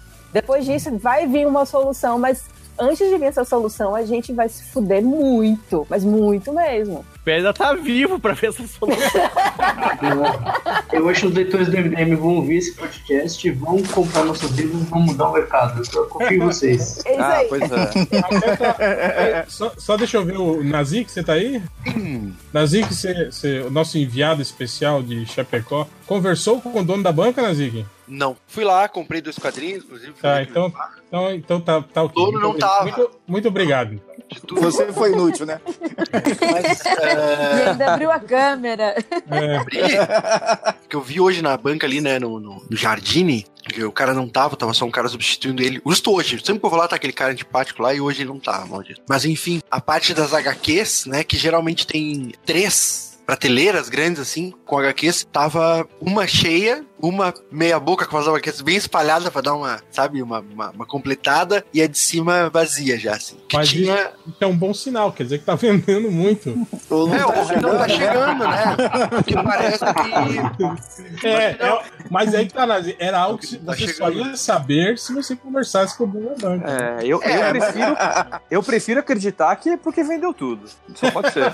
Pode ser nesse mês, a galera tem lá comprado, né? HQ pra caramba aqui em Chapecó. É. Calma, acho que o mangá tá polo, vendendo bem, só vai crescer esse mercado, cara. O mercado de mangá é um mercado bom. Ah, mas, então, aproveitando que você falou isso, eu queria muito parabenizar o Cassius aí pelo, por lançar o mangá do Jasper em algum momento esse ano. Oh, é, pois é. Isso vai ser Acho bacana. maneira a inici- a iniciativa. Já Obrigado. falei, posso desenhar mangá e pagando bem. Eu aprendo. eu abandono o Fazer- Guilherme. Faz- Fazer um mangá do MDM, vender a ó. dois real de prejuízo. Valeu, Léo, obrigado. Vamos ver, se a gente tiver. Se, se existir mercado ainda até o final do ano, a gente lança. É otimista esse cara. pois é, não, foi brincadeira, claro. Bom, eu queria agradecer a presença de todos aqui e vou deixar o espaço aberto aqui para vocês fazerem aí as suas considerações finais e o seu tradicional jabá, ok? Ok. professora Helena, isso. Então. então vai lá, Arthur, o espaço é seu. Já sou eu o primeiro? Pô, É bom. Ordem é o- alfabética. Ordem tá alfabética. Saber. Você é o Também, último. o www.aveceditora.com.br conheça aí alguns dos quadrinhos brasileiros, europeus, alguns nossos romances. É, Pode, pode parecer, mas muita gente ainda não sabe que existe uma editora chamada Avec Editora que lança quadrinhos e romances de literatura fantástica. Então aproveitem e entrem lá, co- conheçam o nosso catálogo, nossos quadrinhos e se envolver que tem muita coisa bacana, sabe? É esse o meu pequeno jabá. E, por favor, compre porque a gente precisa vender um pouquinho mais para continuar existindo, continuar podendo produzir isso. Vai comprar onde, pô? Se tu fechou tudo? No site, Ah, não. na loja mesmo dá pra vender. Ah, tá. na loja mesmo da editora. Quanto não fechar o Acabou site? de falar. É, Cássius, Bom, obrigado aí primeiro por terem me convidado pro programa. Acho que foi, foi muito bacana o papo. Obrigado a todos que participaram. Foi, acho que a gente teve umas, umas discussões ótimas sobre mercado aqui. É, bom, eu sou da JBC, né? É, se você entrar em www.mangasjbc.com.br, você consegue ver tudo que a gente tem, quais os quadrinhos digitais que a gente está lançando. Então, não vou nem falar dos nossos físicos. Descubra os quadrinhos, os mangás digitais da JBC. Tem para todos os gostos, tem My Hero Academia. Não sei se todo mundo sabe, a gente está lançando um mangá chamado Edens Zero, simultâneo com o Japão. Então, semanalmente, toda quarta-feira sai um capítulo que sai ao mesmo tempo no Japão, outros cinco países e o Brasil. É Edens. do autor do Fairy Tail, né? Isso, exatamente. Do Hiro Mashima, outro do Fairy Tail. É algo nunca antes feito na história desse país. Digital. Digital, pois é. Não, mesmo físico, né? Na verdade, físico que eu me lembre, a própria JBC lançou, enquanto eu tava lá, o último volume do Evangelion, né? Simultâneo com o Japão. Isso foi bem legal que a gente conseguiu fazer. É, mas é pra, semanalmente ou mensalmente, é uma coisa que não existe, né? E a gente tá lançando esse digital agora, semanal, capítulos semanais. Dá para comprar na Amazon, na, no Kobo, no Kobo da Livre da Cultura e na iBooks. Eu acho a JVC facilmente uma das editoras mais ousadas que a gente tem no mercado, exatamente por estar testando tantos formatos e por estar trazendo tanto quanto coisas novas, como trazendo os clássicos, né? Tá trazendo Akira, tá tra- trazendo Ghost in the Shell e esse formato digital. E assim, foi uma das poucas editoras em que eu não tive problema com assinatura. Fica a dica. Pô, que bom, obrigado. Guilherme, É, queria agradecer também o convite. Eu- antes de, de começar a gravar, eu vi um arquivo de Word escrevi um monte de tópicos que você poderia abordar, e aí eu falei, tipo, 10% do que eu tinha anotado, ou seja, perdi meu tempo. Fazer falta, né, cara? Que mania dessas pessoas. Cara, o Tudo Guilherme, errado Kroll, o. Guilherme Kroll não existe, gente. O Guilherme tem feito uns, uns, uns, uns posts no Twitter bem bacanas sobre a crise do mercado também. Ah. Ah, é muito bom, Ok. adoro as threads do Gui, do Gui. Sempre quando ele começa, fica ok, agora eu vou parar pra ler. Vocês sabem, vocês sabem qual que é o lema da House of Kroll, não? Não. I, I worry too much. Era a próxima coisa que eu falei, espero não ter falado muita merda. E, e agradeço muito o espaço. Assim, a, a Balão Editorial é uma editora pequena aqui de São Paulo, né? a gente publica quadrinhos majoritariamente, mas a gente também publica livros de literatura e alguns textos acadêmicos, informativos. A gente tem bastante títulos em e-book, inclusive dois e-books escritos pelo Thales Ultra. E quem gosta de e-book procura lá no nosso Kindle, no Kobo, Valor Editorial, tem bastante, tem uma variedade de e-books bem legais, tudo preço baratinho, R$1,90 de 1,90 a 3,90, porque eu acredito que livro tem que ser barato o e-book tem que ser super barato. Apesar de eu ter defendido o preço caro aqui durante o debate, eu defendo, na verdade, na vida real, eu gosto de fazer livro barato. Né? Então vocês comprem. Tem o, a gente publica, a gente tá publicando o Hell No do Léo agora, fazendo um financiamento coletivo. Ainda não entrou o volume 3, mas a gente faz o financiamento coletivo, depois a gente Em vende. breve, em breve, volume 3, Em hein? breve. Em breve, volume 3. Eu agradeço todo mundo do MDM, todos os leitores do MDM que compram, que a gente lança o, o Catarse, o pessoal já sai correndo comprar, tenho certeza que são leitores do MDM. e, agradeço muito o espaço. Quem quiser comprar os nossos livros, valoreditorial.com.br. Tem, a gente também tem um marketplace na Amazon. né? E a gente tem algumas pequenas livrarias, a gente está sempre em eventos e eu sempre procuro formas alternativas de, de divulgar e de vender para garantir que os livros cheguem até vocês. Se não chegou, a culpa é minha. Então, E vocês não querem deixar o contato de vocês também, não, nas redes sociais? O meu, Claro. meu Twitter é arroba Guilherme Kroll. Kroll é com K, K-R-O-L-L. É, o Instagram é arroba Guilherme Kroll e o Facebook barra Guilherme Kroll do Ministro. É, me procurem lá. Eu não adiciono ninguém no Facebook, mas podem me seguir. E, e no Twitter pode me seguir e no Instagram também. E da Valor Editorial, arroba Valor Editorial, tanto no Instagram quanto no Twitter e no Facebook Valor Editorial, barra Valor Editorial. É, bom, o meu é arroba Cassius Medawar, é, tanto no Facebook, quanto no Twitter, quanto no Instagram. E a editora JBC é arroba editora JBC, também nas três plataformas. É bom Os falar que o Cassius é com dois S. Obrigada. Cassius é com dois com E. sigilha. É, Cassius é com dois S e o S, como Cassius Clay. Quem sabe quem é Cassius Clay, só quem é velho que nem eu.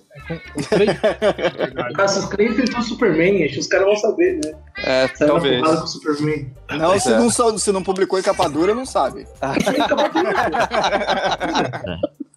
Aí capa dura pelo Panini. Eu ia falar que Cassius é com três S, na verdade. É, dois S, é verdade. É verdade. Bem, eu, eu sou o Arthur Vec, Arthur sem H, Vec, V-E-C-C-H-I. Isso no Facebook, no Instagram, no Twitter. E a editora é a AVEC Editora, AVEC Editora. O, então vocês nos achem lá. Aproveitem também, nós estamos com alguns financiamentos coletivos no Catarse também, que é do Silas e do Borne Cartola, nosso primeiro mangá nacional, perguntando se podia chamar de, de mangá nacional. Nós estamos com um mangá, nosso primeiro mangá nacional no, no, no Catarse, que é o Borne Cartola, Boa. paulista, do Levi Um Estamos grande quadrinho. É muito legal esse, esse mangá. Estamos O com Cartola. Silas, do Rafa Pinheiro também. E provavelmente vai estar entrando mais um até o final do ano do Solidão, acredito eu. Vai ser o nome do, do quadrinho. Então a gente está com três projetos no, no Catarse, pre- precisando da colaboração de vocês para conseguir sair desse ano de crise. Boa. Bom, então é isso. Ah, meninas, algo, algo a acrescentar? Bem, como consumidora, Eu acho ótimo que o mercado tenha toda essa revolução. Eu acho que tem que mover mesmo, tem que mudar. É, quando isso acontece, força o mercado a melhorar e isso pra gente é muito bom. É, e já que estamos falando, né? em- Só calote que é ruim, né? Calote é ruim. E já que estamos falando em comprem, acesse bem. Esse ano teremos o segundo livro do Andrei pelo Catarse. Acompanhem a gente lá no Mundo Freak e apoiem também. Falando, falando em livro do Andrei, pediram lá no Instagram um crossover aí do Hell No com Calciferon. Eita. Ó, Nossa, eu apoio. Eu que apoio. honra, hein? Puta. Pra quem? Pra mim Que ou pro pro Andrei? Léo, né? Pro Léo, né? Ai, gente, pô. Pra você, pra você, né, Léo? Léo, pô. Pô, eu Vou engraçado. levantar meu astral. Eu acho engraçado isso que, que a Ira falou, porque apesar de eu também terminar sendo eh, meio que diretamente eh, atingida por toda essa crise e por também sentir essa crise toda e, e ficar meio, tipo, meio que na bad, eu, eu termino concordando com ela, porque teve uma vez com uma amiga minha, ela falou assim que toda crise vem para o bem. Então, por mais que eu fale que eu acho que os próximos anos vão ser horríveis, eu acho que depois desses anos horríveis vão vir coisas maravilhosas. E eu gosto dessas mudanças, por mais que elas sejam dolorosas. É, no final das contas, eu acho que isso termina sendo muito humano e termina sendo frutífero pra gente de alguma forma. A gente termina aprendendo alguma coisa e de alguma forma crescendo. Poderia ser de uma forma mais tranquila? Poderia, mas não é. A gente gosta de sofrer, né? Não é nem gostar, é que acontece. É, eu, eu- concordo com, a- com as duas, né? Eu quero até deixar uma mensagem positiva, né? Normalmente o que, não, o que não te mata te fortalece. O problema é que essa crise pode matar a gente, né? Brincadeira, gente. Não é positivo nem. Eu quero falar um negócio. De bad. Você queria deixar a gente. É peraí. querer querendo. Brincadeira, brincadeira. Eu concordo com as duas. É legal terminar sempre com uma mensagem positiva, assim. Pois é, né? Vamos todos morrer! Mas eu sou Team No Hope, viu, gente? Não, não, não se iluda. Então você gostou da minha mensagem. Queria agradecer a presença de todos e agora a gente vai para os recadinhos MDM.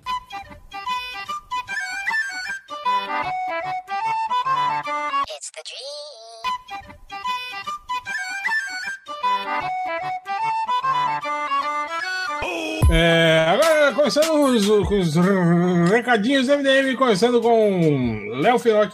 Pá, boa noite. Eu gostaria de dizer que, em breve, ainda nesse mês de agosto de 2018, entra no ar o catarse do Hell No 3, então se preparem, Aê! que tá vindo aí daqui a pouco, em breve. Pô, tá muito Outro- rápido o Hell No, cara. Nem tem dinheiro pra ficar comprando ele.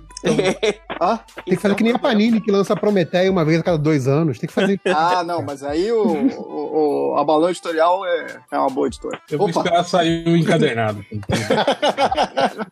A caixa do é... Hell No, né? Eu vou esperar sair depois da Então, Salvat. a caixa, a caixa, tipo assim, tem uma ideia, mas isso é só pro número 4. Rola uma ideia de ter uma caixa pra você botar os quatro, ficar ter uma lombada, show de lombada perfeita pra você botar na sua estante, assim, sacou? Mas isso é uma ideia ainda que vai ser estudada Tipo assim, vai ser aquela recompensa assim. É, é, talvez. Né? Mas isso é mais pra frente, não é agora no 13. Então, galera, sem ansiedade, só mais pra frente. Aí tem um outro recado aqui também, do Catarse. Na gravação lá do Mercado Editorial, o Arthur falou, mas eu vou falar de novo. Tá o, o Catarse do Rafa Pinheiro, do Silas, uma desventura steampunk. Tá rolando. É, entra lá pra ver, vai ter o link aí que eu vou mandar pro réu.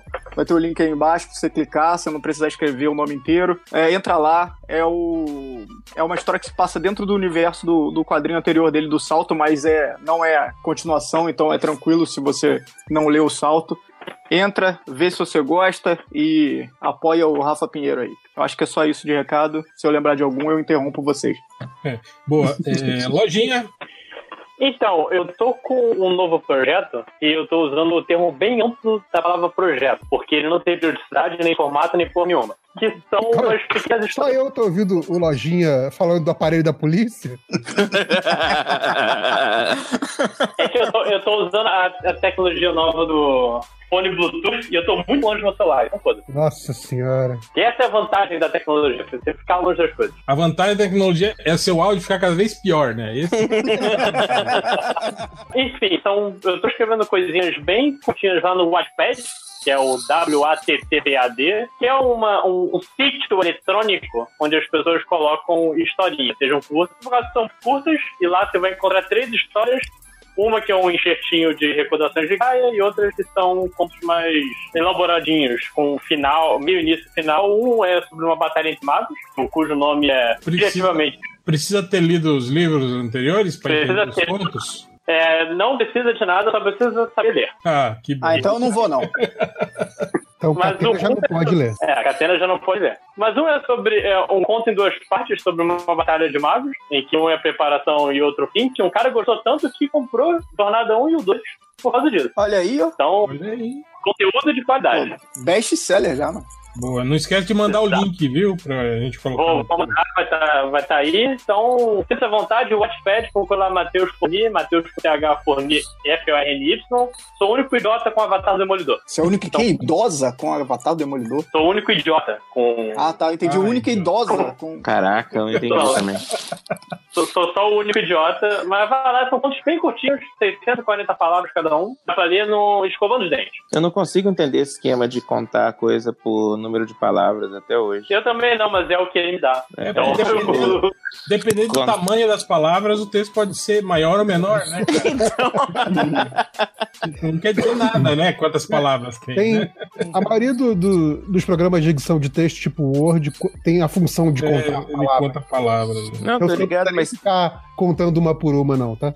mas vocês conseguem imaginar assim, ó, tem 100 palavras, então é mais ou menos umas duas folhas. Quer dizer, eu duvido que seja. Não, O não quê? é. Não. Sem palavras é mais ou menos dois parágrafos. Palavras dá dois parágrafos. Caraca. quando você estava no colégio, a professora mandava, faz a redação, tem que ter no mínimo 100 palavras. Não tinha isso, não? Aí você tinha que Não, fazer. eu, eu- eu- eu, Eu não sei se você sabe, eu mando as pessoas fazerem isso, Léo, todos os dias. E não sabe até hoje. Mas eu não sei, eu, eu sei até tipo 300 palavras. Eu não sei a partir de, de tamanho Depois de disso, livro. assim. você não sabe mais contar, né? Depois ele de cai em 300. Aí você tem aqueles alunos, igual no curso de verão, né? Lembra? E aí nós postamos Repete. muito, muito, mesmo, muito, mesmo, muito, mesmo, mesmo, mesmo.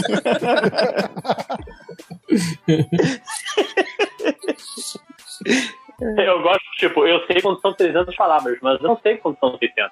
Tipo, é só dobrar. Quantas palavras são mesmo, Lojinha? 600. 640, umas coisinhas assim, Ah, pequenininhas. é tipo um mini. Não, então 600 eu consigo. É bem pequenininho. É tipo duas folhas. É tipo o plano de governo do Bolsonaro. Não, aí, Isso, aí é isso, 50 palavras. Como vou combater a corrupção? Lutando contra a corrupção. Obrigado.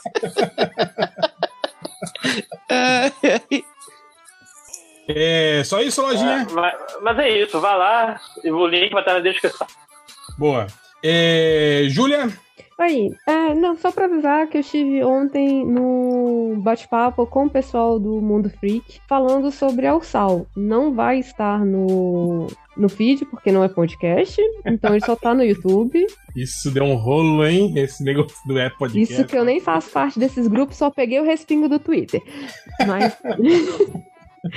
Mas é, não- realmente não vai estar no, no feed, porque eles preferiram que, né, tipo, pra não desvirtuar e falar de política. Mas a gente bateu um papo bem bacana ontem sobre, sobre tanto de teoria da conspiração, sobre o sal, como é que funcionaria, pra quem seria bom, pra quem seria ruim. Então entra lá no, no, no canal do Mundo Freak e dá uma escutada, ficou bacana. Foi tipo, o que aconteceria se o sal fosse realidade? Foi isso? Não, não necessariamente dessa como forma. Não, é porque a gente, a gente começou assim, né? A gente foi falar sobre né, da, da onde que surgiu o Fórum de São Paulo. O Foro, não, Fórum não, Foro de São Paulo. Ou, ou como diz o, o cabo da Ciolo, o forró de São Paulo, né? O forró de São Paulo. Que todo mundo sabe que não existe, então o paulista não sabe dançar forró. É... E não, e a gente foi falando sobre isso, sobre todas essas questões da esquerda, da direita. Eita porra. E, e é isso. O que, que foi? Não, é porque eu jogo videogame enquanto estou gravando Ah. e de repente o meu monstro brilhou e ficou mais forte. Seu monstro? O que, que você tá jogando? Fallout. Ah. Nossa, que. Ah, É, Tipo, dizer, ah, que merda, né? Sem conhecimento bastante pra achar. O, o Felipe não joga videogame, não sei porque que ele perguntou. Desculpa, é eu só. jogo. Pokémon tô jogando. E Hollow Knight. Ah, falando- e vocês viram que agora tem um jogo do Caça Fantasmas, igual o do Pokémon, que você vai Caça no fantasma. Vai. vai na rua, Caça fantasma. caça fantasmas, em vez de caçar Pokémons. Mas é a caça-fantasma homem ou é caça-fantasma mulher? Aqueles retardados, né, cara? Cara, eu não sei, pior que eu não sei, viu? Pra te falar a verdade. Mas é isso, né? É, Esse. é, JB, Nerd Reverso, seus recados. Ah, eu queria falar aqui do, do podcast que eu mais gosto de participar, que é o podcast do Jaspion. o, o nosso Chegas lá, o Bruno Mazei, resolveu pegar ele, entende Dá licença, dá licença. Eu Fala, sempre Bruno que vocês- Bruno Mazei, eu entendo Bruno Mazeu, aí é Fernando Ele é, Caruso, é aí vai irmão, do embora. Bru- irmão do Bruno Mazeu. Ele é irmão do Caruso. É. irmão do Caruso. Irmão gêmeo. É, ele resolveu pegar os episódios do, do Jaspion, dubladão lá, que nem aquele dubladão original da Manchete, e aí a gente vai comentando os episódios enquanto assiste. Então é, é legal porque é ao vivo com a galera no, no YouTube. Geralmente a gente grava, a gente faz esse ao vivo às quintas-feiras, é, sete da noite. Não é sempre que a gente consegue. Possivelmente você está ouvindo isso na sexta, no sábado, a gente já teve um essa semana. É, e para quem não consegue ver ao vivo, fica no YouTube depois. Já tem a, a, a URL bonitinha do YouTube, né? youtube.com barra podcast do Jaspion. E como é um podcast, né? Não um videocast, na verdade, tem um vídeo, mas a ideia é ser um podcast. O, o endereço oficial é podcastdojaspion.blogspot.com. Tem vídeo. Não, não, Tem nada. Você pode assinar o seu feed. Se não tem no feed e tem imagem, não é podcast. Eu, eu queria saber qual que é essa polêmica. É isso que vocês estão falando mesmo? Que está sendo discutido? É, é. é. É, Como é que é? Se não tem feed, não é podcast? É isso? Não é. exatamente. Puta que pariu, hein? Não, mas assim, cara. O ano do podcast que- é isso, eu né? Meio que eu Polêmica entendo essa polêmica, porque É, tipo assim, quando você faz no, no YouTube, você tá só retroalimentando o formato YouTube, né? Eu conheci podcast como sendo coisa de vídeo, na real. Sério. Hã? Mas aí é videocast. É, esse, esse nome apareceu depois. Quando eu conheci, que eu acompanhava uns podcasts de metal, eu assistia clipe de, Não, você tava assistindo MTV no YouTube. Clipe é clipe, pô. Clipe não é podcast. É, eu era Só o. ouvindo, por exemplo, aí tudo bem. É, o, o lance, o lance do, desse do podcast do Jasper é que você, na verdade, você não precisa ver. Você pode, se você tiver o arquivo de vídeo, você pode assistir ao mesmo tempo que a gente, você vai ver o que a gente tá vendo. Não, então mesmo assim não é podcast. Podcast é uma mídia que você só escuta, você não precisa de mais nada. Podcast é uma mídia que É, é você um, tá, é, é um podcast assistido. Pronto. Ó, serve pra você jogar videogame enquanto você tá ouvindo? É podcast. Serve pra você Eu ouvir vou. na academia? É podcast. Você Eu não adoro Pra mim, pra mim não funciona. Eu não consigo jogar podcast, eu não consigo ouvir o, o podcast do game eu jogar videogame. Eu não consigo nem isso, falar essa cara? frase assim. Ah, Pois é. Que isso, que isso, que isso. Não, cara, pra mim, po- podcast tem que ser alguma coisa que eu possa ouvir no ônibus ou lavando louça, coisa assim. Videogame não, videogame já, já requer muito da minha concentração. Não, você pegar um joguinho tipo Sonic, sabe? Nossa, requer muito da minha concentração. Você só precisa ir pra frente. Sei lá, você vai jogar Don't Starve, que é outro joguinho que você não Não, precisa não. Tetris. Nossa, não dá pra fazer nada jogando Tetris. Cara, não. Cara, Tem que colocar o podcast na velocidade tripla, saca? Pra cara jogar Sonic. Tetris, Tetris requer 300% da minha, da minha atenção. Nossa, Tetris é tenso mesmo. Cara, esses dias eu tava vendo um vídeo da, do- da final do Campeonato Mundial de Tetris no. Jesus. Caraca, isso deve ser uma coisa tensa. Aí era um, um- um- um japonês, chinês, sei lá, não lembro de onde que era, e um russo tava lá. é isso que eu ia falar, tem que ter um russo, pô. É, é. Se não tiver um russo no Tetris, não é Tetris, pô. E é legal que, tipo assim, um vai abrindo, né? Um monte de pontos, assim, aí na frente do outro. Aí de repente o cara faz aquele esqueminha, não tem? Que daí você encaixa a pecinha e some quase tudo que tava na, na sua Ai, tela. né? Aí, tipo assim, a pontuação cara dele um ultrapassa. combo. é, ultrapassa do cara, assim. E é por tempo, tá ligado? Então eles têm que Cara, ficar. e, e isso no Tetris, cara, é mais emocionante do que aquele 99 hit combo do Killer Instinct, cara. Sim, sim, muito. É, é outra parada, é outro nível de emoção. Vocês já viram esse Tetris novo que é com o Puyo Puyo? É assim que? Puyo. É um Que que outro é Puyo jogo Puyo? louco. O Léo Que vai que é? jogar. Quando você vier aqui, você vai sofrer com esse jogo, Léo. Eu não, joga Puyo muito. Puyo. Vou estar de férias no Batel, não vou jogar videogame. vai jogar um monte. É um jogo, e- eles misturam, então, tipo assim, você joga 15 segundos de Tetris, aí muda a tela e você tem que jogar 15 segundos desse outro jogo, que é Puyo E é 15 segundos, é muito doido. Então é um jogo meio maluco, assim, é muito bom quando você quer que as pessoas passem raiva. E deve ser legal que, tipo assim, se as funções dos botões, assim, for completamente. For Muda diferente, completamente, é, É, isso, é, totalmente isso deve ser foda. Tirando direita e esquerda, nada mais faz sentido. É mais ou menos a mesma sensação que eu tive de, de, tipo assim, anos jogando Street Fighter, aí você vai jogar Mortal Kombat pela primeira vez. Nossa senhora, Mortal Kombat eu não conseguia jogar. Aí tinha que. O- a defesa, né? Você é acostumado a só botar Cara, o monte. Não, você tem que apertar um Botão de defesa, botão. cara. Que, ideia idiota, né? Totalmente idiota. Exato. Fora, Se você fora tá que indo pra trás, você já é defesa. Vai tomar Sim, um. Fora que, que pra você fazer um golpe especial qualquer tinha que apertar 3 pra trás, 5 pra frente, 12 pra baixo. Agora que esse jogo não pausa, né? Cara, era, era o botão de defesa e o botão de corrida, cara. São duas coisas muito idiotas, cara. Porra, Só jogava com Não Scorpion. o cara nunca correr, cara. funcionava. E, e, e aquele é jogo mas- da, da SNK, lembra? Que tinha, tipo, Real Bolt, que você podia fugir pro lado, lembra? A, a tela tinha três níveis, assim. Ah, mas isso, isso era maneiro, porra. O Soul Calibur tinha isso e eu achava maneiraço. Eu era mó viciado. É, só, só isso, né, Não, Mais algum mais um recado? recado aqui que mandaram pra gente lá no Twitter, que é o, o Marco Vinícius. Na verdade, ele, ele mudou o nome dele pra Marcos Vinícius Sal. Marcos Vinícius, né? Mas agora é Marcos Vinícius Sal. Ele virou e falou o seguinte: falei aqui há umas semanas acerca do meu TCC, os X-Men e o preconceito, e toda, e toda a sua la- lamentabilidade. Agora me ajudem a divulgar a bagaça, por favor. Eis o link. E aí tá- ele manda o link aí do, do blog dele, que é balsaa.blogspot.com. É, e aí tá lá no. O- tem um link específico que tem o TCC dele completo pra quem quiser ler. É, deixa eu botar o link aí no, no, no post do podcast. E, e só, um- só um salve porque ele tá aí representando a galera que ainda usa o Blogspot. É isso aí. Nunca Caralho. morrerá o Caraca, blog. esse é guerreiro. Foda-se o podcast, nunca morrerá o blog. É, Isso. Felipe, tem algum recado?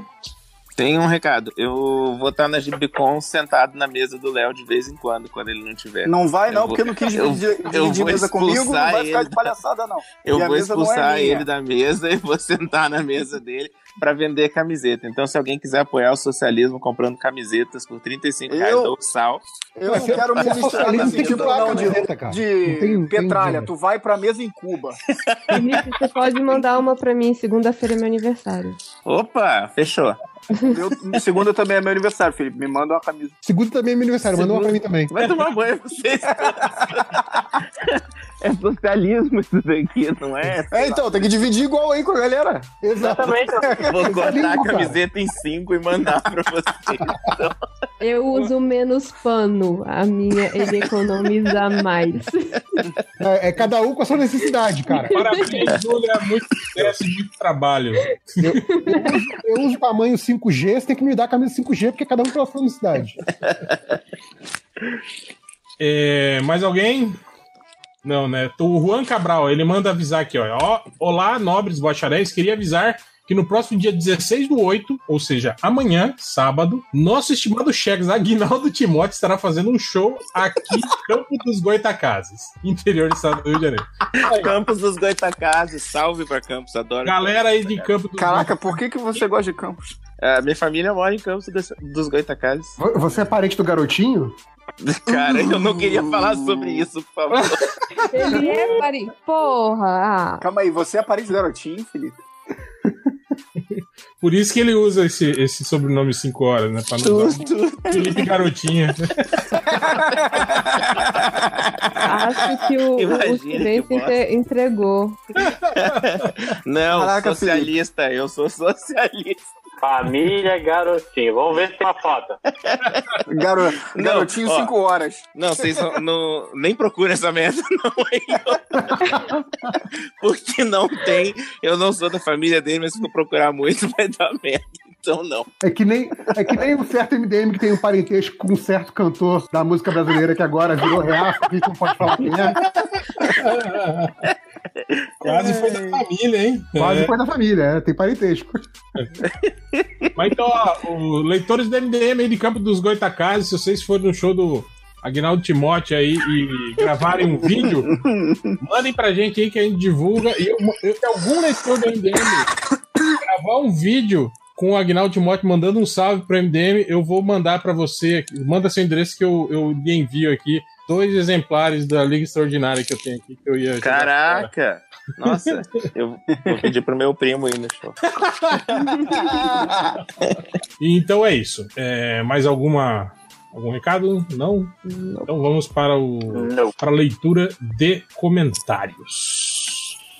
Fala cambada, que é o triplo. Tô com uma dica aqui de projeto do Catarse, que é HQ Ramírez, uma história punk do nosso Chegas Vini, que entre muitas outras coisas participou do último livro do MDM com uma história bem legal. E essa é um HQ autoral dele que vai mostrar o dia a dia de um, um jovem punk querendo formar sua banda e com uma porrada de referências aos Ramones, a galera que curte essa dobradinha aí, rock, quadrinhos e curte a banda, vai curtir. Então dá uma conferida lá. O projeto tá com um prazo bem apertado aí, cara. Falta 19 dias pra acabar e tá começando a captar agora. Então dá uma olhada no catarse.me barra Punk Ramírez. Ramírez com um S. E confiram o projeto do nosso Chegas Vini. Divulguem e etc e tal. Abraço.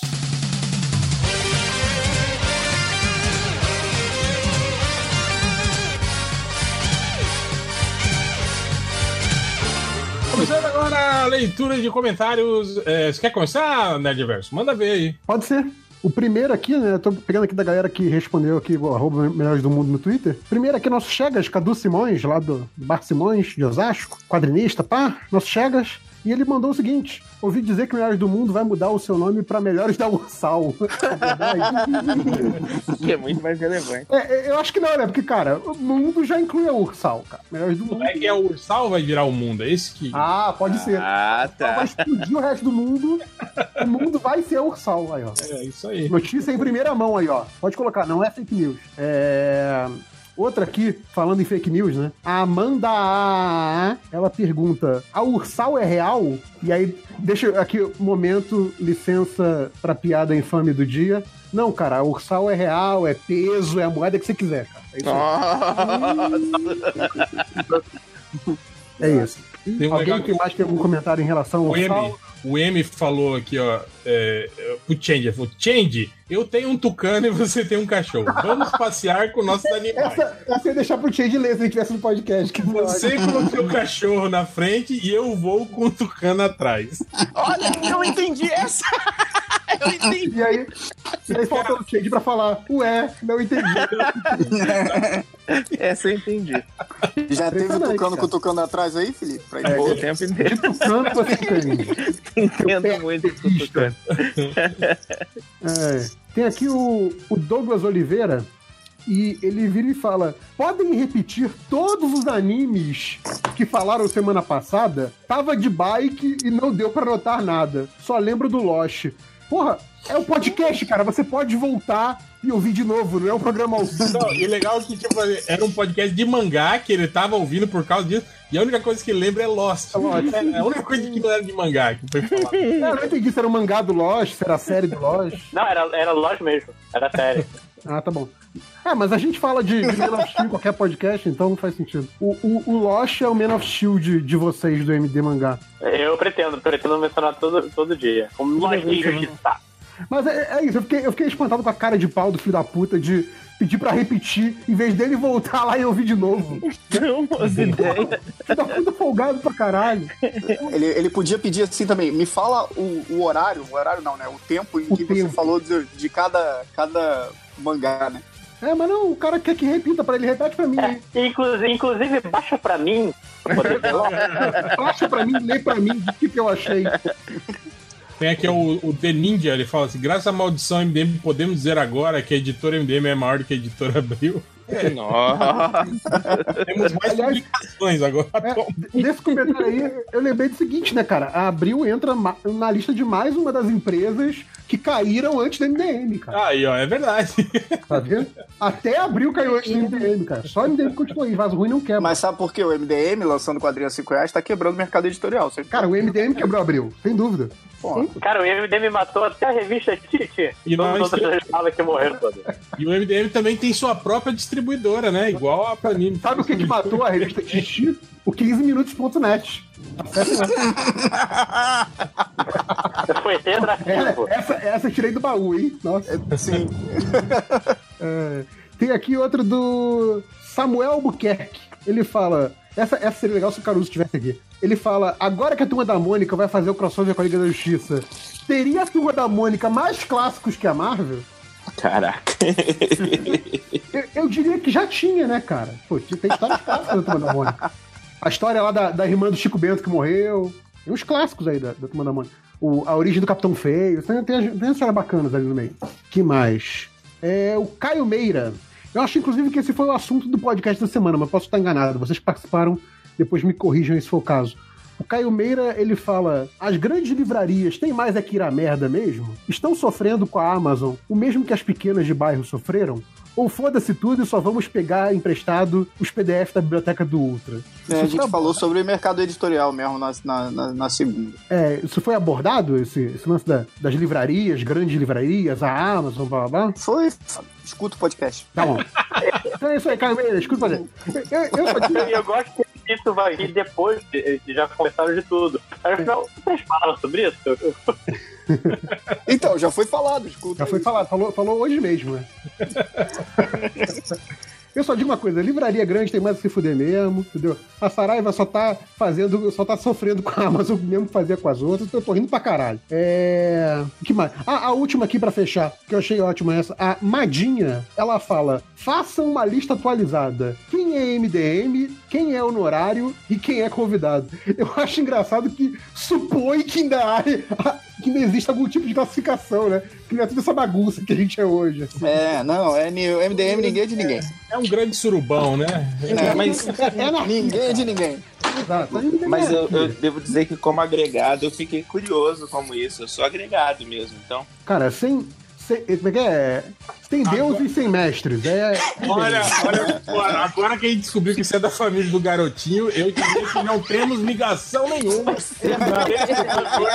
Cinco horas? Nunca ouvi falar. Aliás, já tá até na hora de expulsar ele do. Aliás, um Eu perfil, sou da família do garotinho, não. um perfil que veio me seguir essa semana era o perfil de fã da Rosinha Garotinho. Deve ser fake do Felipe. essa aí. Ah, faz todo sentido Tudo tá agora. explicado agora. Explicado agora. A risada nervosa dele mostra tudo, né? De fudeu, me descobriram, né? Nervoso pra caramba mesmo. Deletando, pedindo pro hacker russo deletar agora. Ô, eu Eita, lembrei de uma tá coisa. morrendo. Vocês viram a É o notícia do, do, do bandido que foi invadir uma casa e participou de uma orgia? Pô, mas essa notícia é velhona, Felipe. Eu sei, mas é que eu lembrei disso, de participar do surubão do MDM, estar entrando pela janela e fiquei ali. Cara, isso aí sabe que é pretexto pro Cinco mandar a foto do velho pegando no pinto do Homem-Aranha. Sim. Era ele que tava mandando outro dia.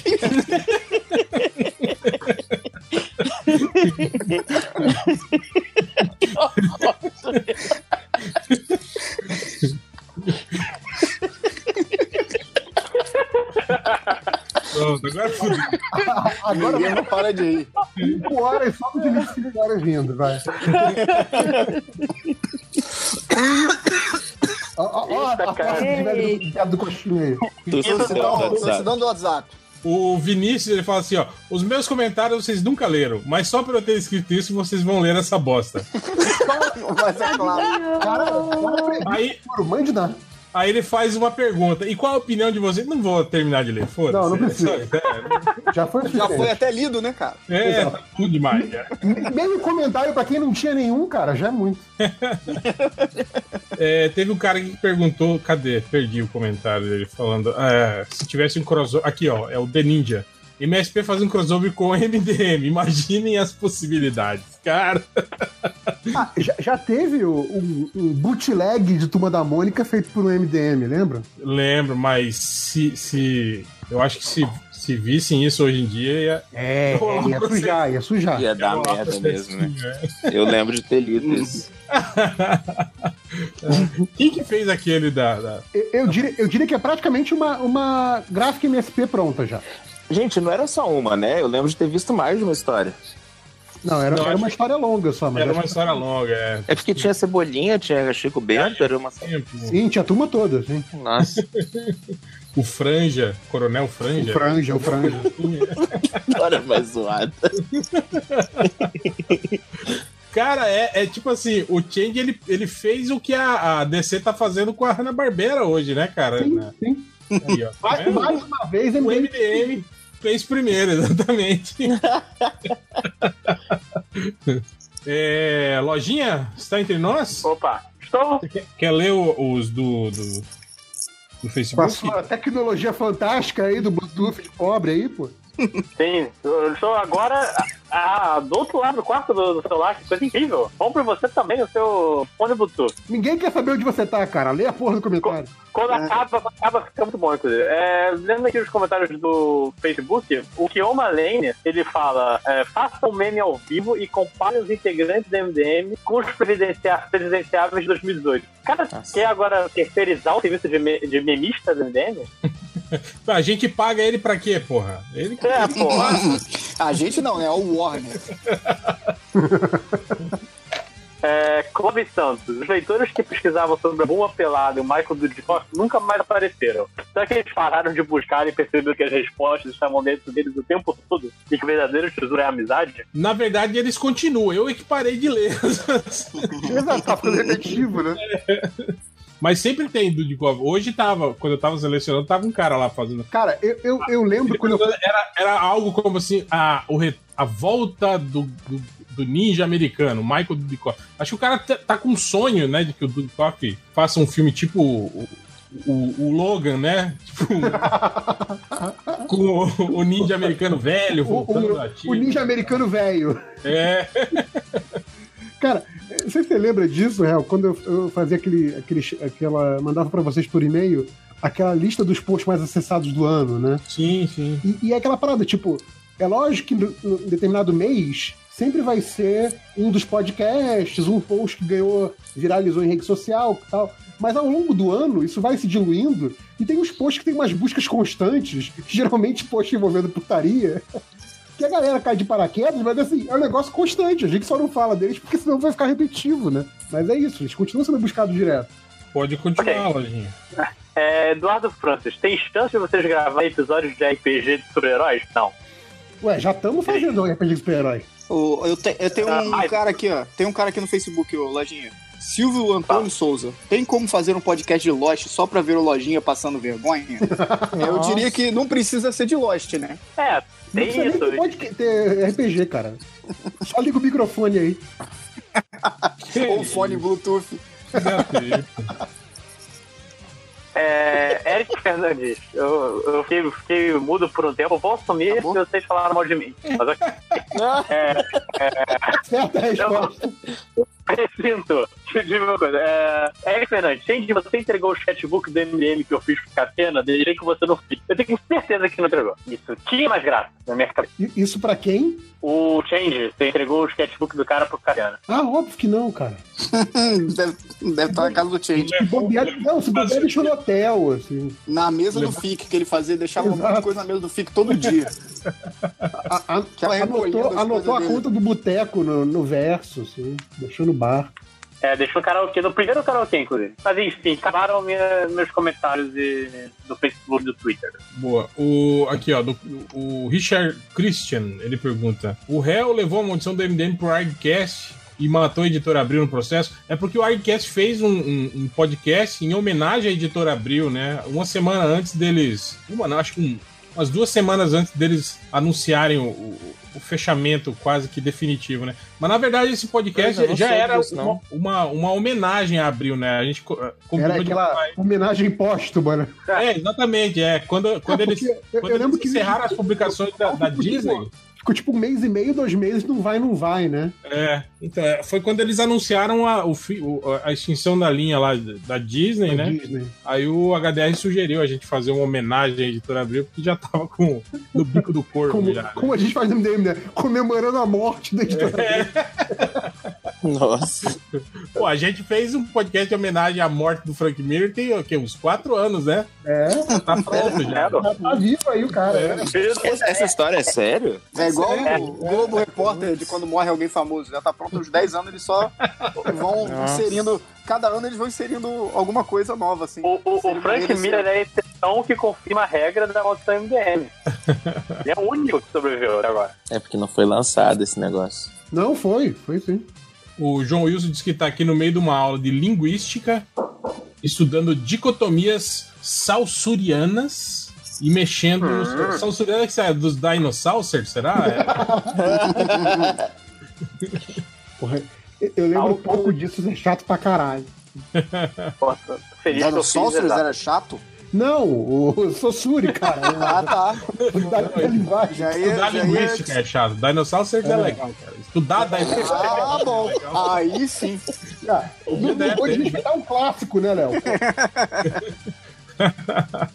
É, o Guilherme Araújo pediu pra gente fazer um novo podcast de recomendações musicais, mas agora com as MD Manas. Ah, era uma boa, hein? Boa, boa. É, elas, elas fazerem as, as plays- playlists delas lá e comentarem a respeito. Não, eu, eu já sugeri da- das MD Manas fazerem um podcast sobre musical e eu ir lá participar de entrão mesmo. Ah, ok. Ouvir depois, né? Já, já que isso nunca vai acontecer no MDM. O, o Antônio Vitor disse que assistiu o filme Rampage com o The Rock e nunca viu tanta gente morrer desde Men of Steel. Então esse filme é bom. Mas é o The Rock Inocentes? Não, né? Não, Não, são os monstros, né, pô? Então, então pronto. Eu confesso que eu fiquei 100% mais interessado do que eu tava nesse filme. Ainda é zero, mas alguma coisa tá aí. É tipo, é tipo no primeiro Transformers, eu- lembro muito pouco do filme, mas eu lembro claramente que eu tava entediado. E aí, quando os Transformers lá do mal, os Decepticons, começam a matar os militares americanos, eu comecei a achar ma- maneiro, ah, maneiro, alguma coisa acontecendo. Mas isso é no começo do filme, cara. Tinha 10 minutos de filme, 5 minutos de filme. Então, eu já tava entediado. Nossa. Não, eu, lembro que tem uma cena de matança, depois de uma cena longa lá na casa do, do Sheila Buff, aí corta pra uma cena de matança de militar. Eu achei, ah, pronto, deu uma animada no filme. Não, não aguento Transformers, cara. Aquela porra do, do Bumblebee mijando no cara, cara. Que negócio idiota, cara. E o robozinho que sai do. tá no Air Force One que sai assoviando e nenhum, ninguém no aeroporto vê ele, cara. Sim. Essa cena é muito estúpida, cara. Eu saí muito indignado. Do, eu saí reclamando no ouvido do Change. A gente foi no, na cabine de imprensa lá do Shopping Leblon. Saí xingando tanto que eu tava tão animado. Transformers nos desenhos prediletos quando eu era moleque. Saí muito triste daquele filme. É, O Marcelo Basso pergunta: Réu, já assistiu o filme Trancers? Um clássico da ficção científica? Recomendo. Já vi, sim. É uma série, aliás, né? São vários filmes da série Trancers com o Tim Thomerson. São filmes horríveis, né? Muito ruins mesmo, né? de- Cara, eu não faço ideia de que filme seja esse. Ele é um policial do futuro Nossa. que vem, ele é do século 23 e aí ele vem pro passado pra resolver uma, uma treta. Os filmes são sempre assim. E o legal é que, tipo assim, como eles não tinham grana pra efeito especial, a viagem do tempo era assim: você toma uma droga no futuro. E aí a sua mente volta pro passado e encarna no ancestral seu. Aí, Que é igual a você. É. Claro. Todo ancestral seu é igual a você. De- de- depois de dois séculos reseta. O que, que foi, Lojinha? E depois de dois séculos reseta o, o corpo. E fica tudo do mesmo jeito que era. Ah, mas aí tá, primeiro tá explicado o nome, né? O cara entrava em transe. O Guilherme Rodrigues pergunta, falou: comente sobre a Val do açaí. a Val do açaí, ah, a, chega- a chegadinha do bolsa lá, do vendedor do açaí. O Daniel Gonçalves falou: só queria dizer que acha a risada do Léo Finock muito engraçada. Parece uma tosse. Na verdade, é uma tosse. É, é, é a mistura das duas coisas, né, cara? Começa como uma, vira o outra. primeiro, o primeiro meio segundo é uma risada, os outros 10 segundos é uma tosse. Olha lá.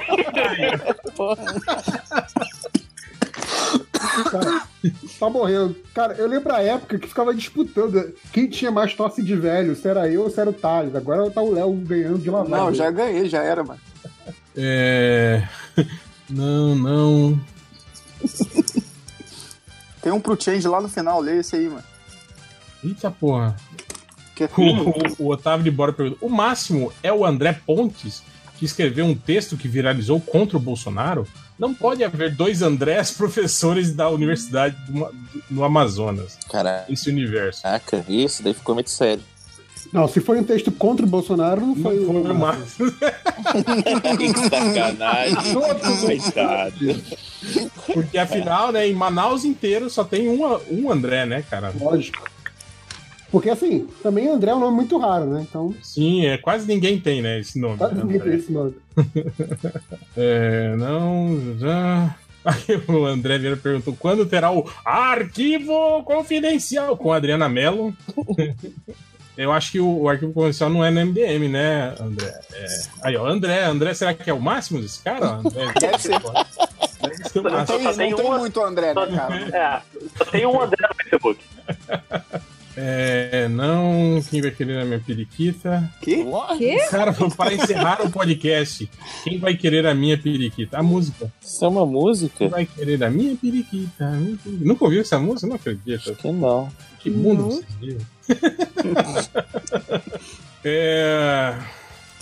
Cadê? Aqui, o David McLeod disse que assistiu Deadpool 2 e achou mais divertido que Vingadores Guerra Infinita. E ele nem gosta de Deadpool. Capaz Já, de ser mas mesmo. já, ah, com certeza já tatuou agora, né?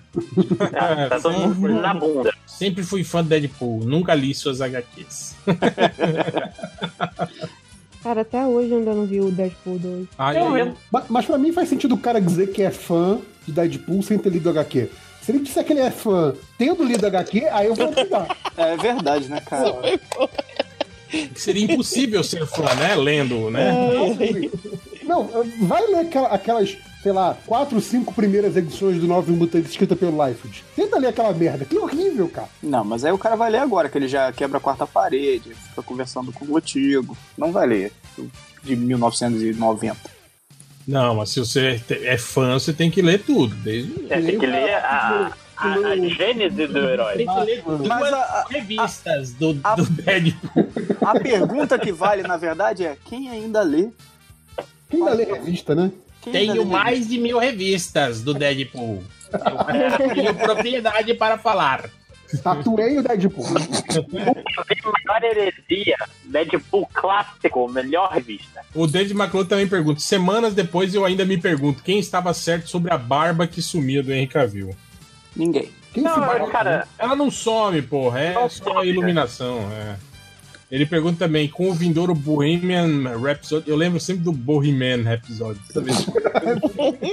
Maravilhoso. Melhor clipe do YouTube até hoje, Bo Bohemian Rhapsody. É, ele pergunta, vocês têm alguma cinebiografia favorita? Que vocês gostariam que fosse feita? hum, Quem? Ah, que fosse feito, que não que já foi É feito. pra imaginar uma. não, porra. De algum outro artista que você gostaria de ver. porque tem, tem umas que eu achei chatas pra caralho, mas agora é realmente. Podiam fazer um filme sobre o Laírton dos teclados, né, cara? Do, Fazer o filme sobre o, Fran- o Frank Aguiar. morango, morango do Nordeste, né? A única. Coitado. O morango será Laírton dos teclados, hein, cara? É uma boa pergunta, né, cara? Como é que é aquele que eu e o, Ma- e o Máximos gostamos? Gil da Espira. Gil da Esfirra. Mostrando o ódio dele contra fantoches desde pequenos. ai, ai.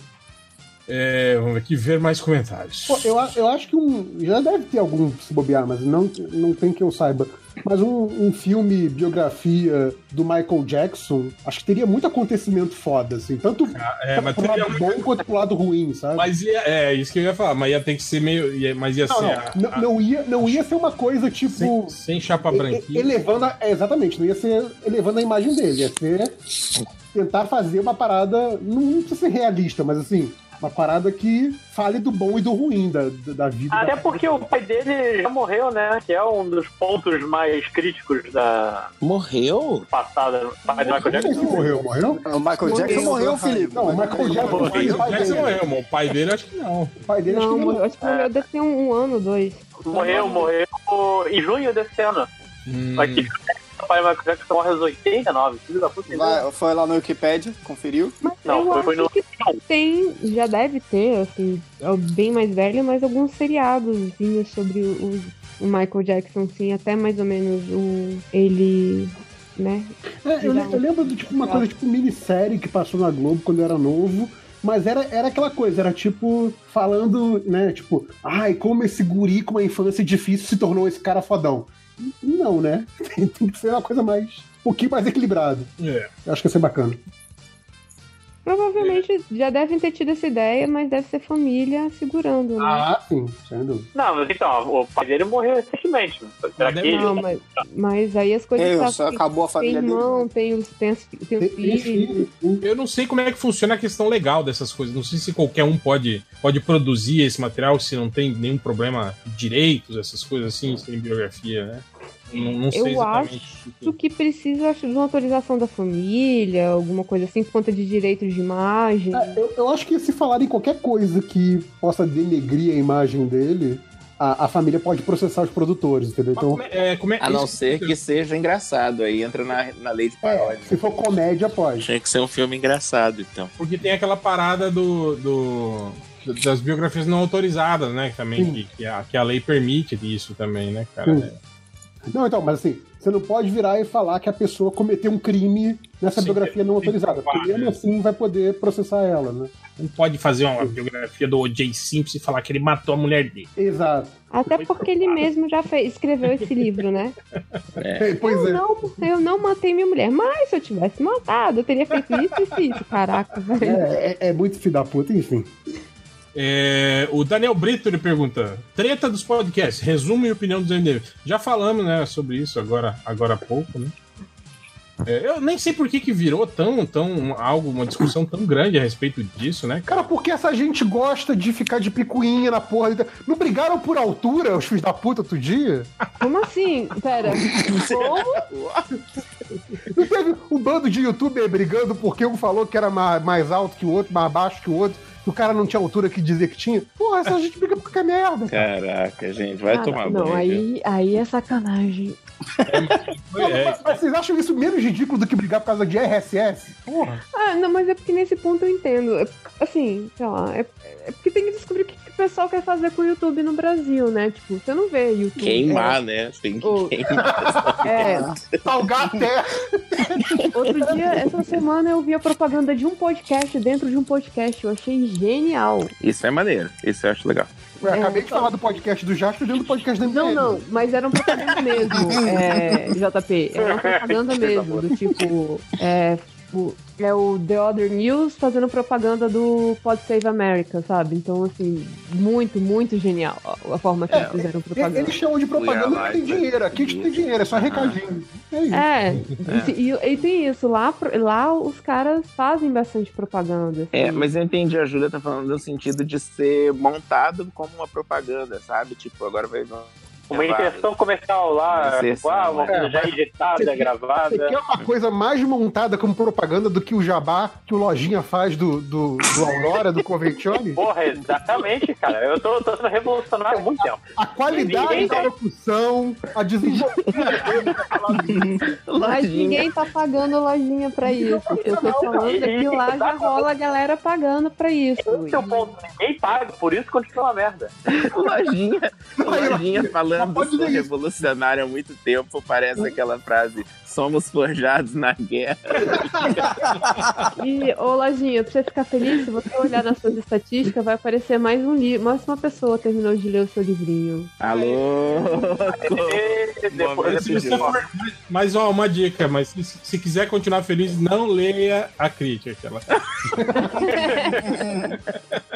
A, a, a minha meta é terminar o jornada ainda esse ano, hein? Vamos ver se consigo. Se, se falta mais luz aí. Lojinha, deixa eu aproveitar e fazer uma pergunta. Tem jeito de você publicar ela na Amazon que não seja só brasileira? Mesmo em Tem, português mesmo? Ah, porque eu só leio em inglês, né? Não, É não, ele é pode ser em professor Porque eu fui português. alfabetizado em inglês. Que sacanagem Não, é- em português. Não, mas Jornada já tá em, em algumas lojas, deixa eu até conferir aqui. Em várias já tá- línguas. Foi, tipo, Não, em lojas. Tipo o Paulo Coelho, já foi publicado em várias línguas. Só na língua do amor. Aí, já, já Meu faz o Deus. roteiro aí, ó. Próximo, próximo podcast você anuncia o jornada em inglês. Pronto. Olha aí, hein? Cara, tem, tem, Journey. tem uma pergunta difícil aqui, hein? Eu, vou, eu quero ouvir a de vocês. O Lucas de Ambrosio pergunta: Casa, come e joga do barranco. Vai começar. Meirelles, Alckmin e Álvaro Dias.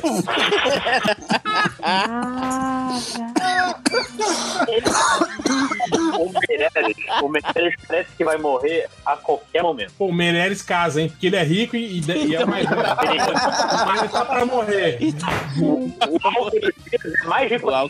Não, era o. Que de- Desculpa. Qual que foi o que declarou 400 e Foi o Amoedo. É moeda. não, não tá, não, não tá. não Não tá na, na opção, tá. na... Tem pra estar nessa lista. O, o Amoedo comprou o barranco. Tá, eu jogo o Alckmin. E, e casa jogo com o Álvaro Dias. Pera, não, caso com o Meirelles e. E come o Álvaro Dias. e com o Álvaro De O Bruce Álvaro Wayne. Dias, que é, o, que é o Coringa do bem, né? Coringa do bem. Puta que pariu. Eu, eu vou me fantasiar de mulher do Álvaro Dias. Álvaro Dias. Cara, a assessoria, assessoria de política tem que morrer, né, cara? Tem que jogar no barranco também. Puta merda. E o Coringa do bem, vai se fuder. Era, e o desenho não era dele, era do Jack Nicholson. Agora, é. Co- comer o Alckmin deve ser um negócio muito sem graça, né, cara? Como será que o Alckmin na hora do céu? Não, não, não é à toa que ele é o picolé de chuchu, né? Eu tenho uma pergunta muito importante. No meu caso, dentro disso, é, significa que eu vou ter que usar uma cintaralha ou eu vou ter que Sim. dar pra esses caras? Sim, Aí é, é do jeito que você quiser. Exato. Porque assim, se for com uma cintaralha, comer o álcool vai ser muito divertido. Fazer com o Alckmin o que ele fez com a população. Exatamente. Com os professores, Júlia. Exato. Dá o troco, né? Dá o troco. Não, Falar assim, tá vendo? os professores vai ter que ser, vai ter que ser sadomasoquismo também, Chega bater ele, nele tá também. vendo esse pintaralho aqui, ó? O nome dele é Merenda, eu vou fazer ele sumir.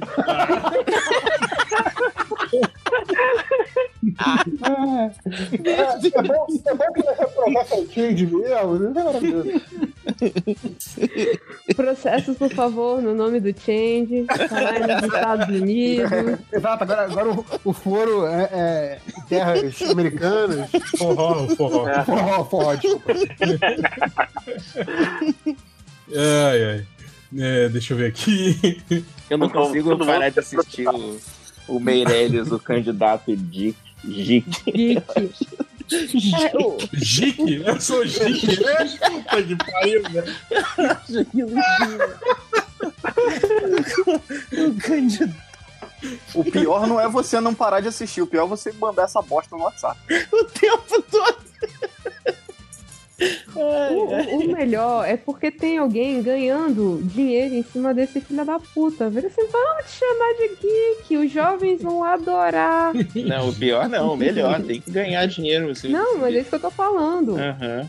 Parabéns para os envolvidos. Parabéns pra quem tá ganhando dinheiro desse cara. Aliás, eu, eu- eu- eu acabei de ver aqui nas pesquisa de Álvaro Dias. E, e, cara, é muito bizarro. Deixa eu ver isso aqui. Menor rejeição entre os primeiros colocados pre presidente. Primeiro, tem 33% de rejeição. Não é um número que tem que orgulhar. E segundo, acaba no, no ele, aleatoriamente. Ele não passa ninguém. Simplesmente acaba. Menor rejeição entre os primeiros colocados. Acaba comigo. Sou o menor. Comigo tudo bem. Não entendi nada que você falou, Lojinha.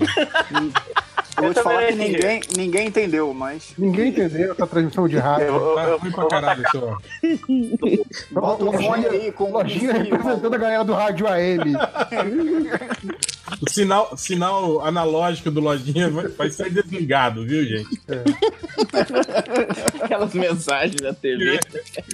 O David Gersi Maia ele pergunta: em homenagem ao Dia dos Pais, qual o melhor e o pior pai das, da- do quadrinho? Lembrando que pai é quem cria. A gente comentou esses dias, lembra? Falando do Corsário, né? O pai dos, dos Summers, falando como ele, ele é o pior pai, né?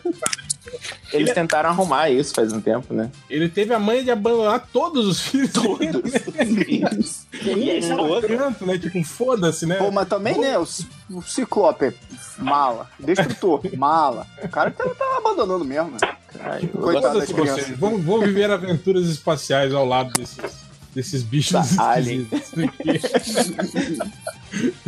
Mas eu sempre cito também o caso do, do Reed Richard, né? Que nas histórias dos anos 70, ele, ele colocou o filho dele em coma. Sim. Porque o filho dele era muito Era poderoso. poderoso tá? demais. É.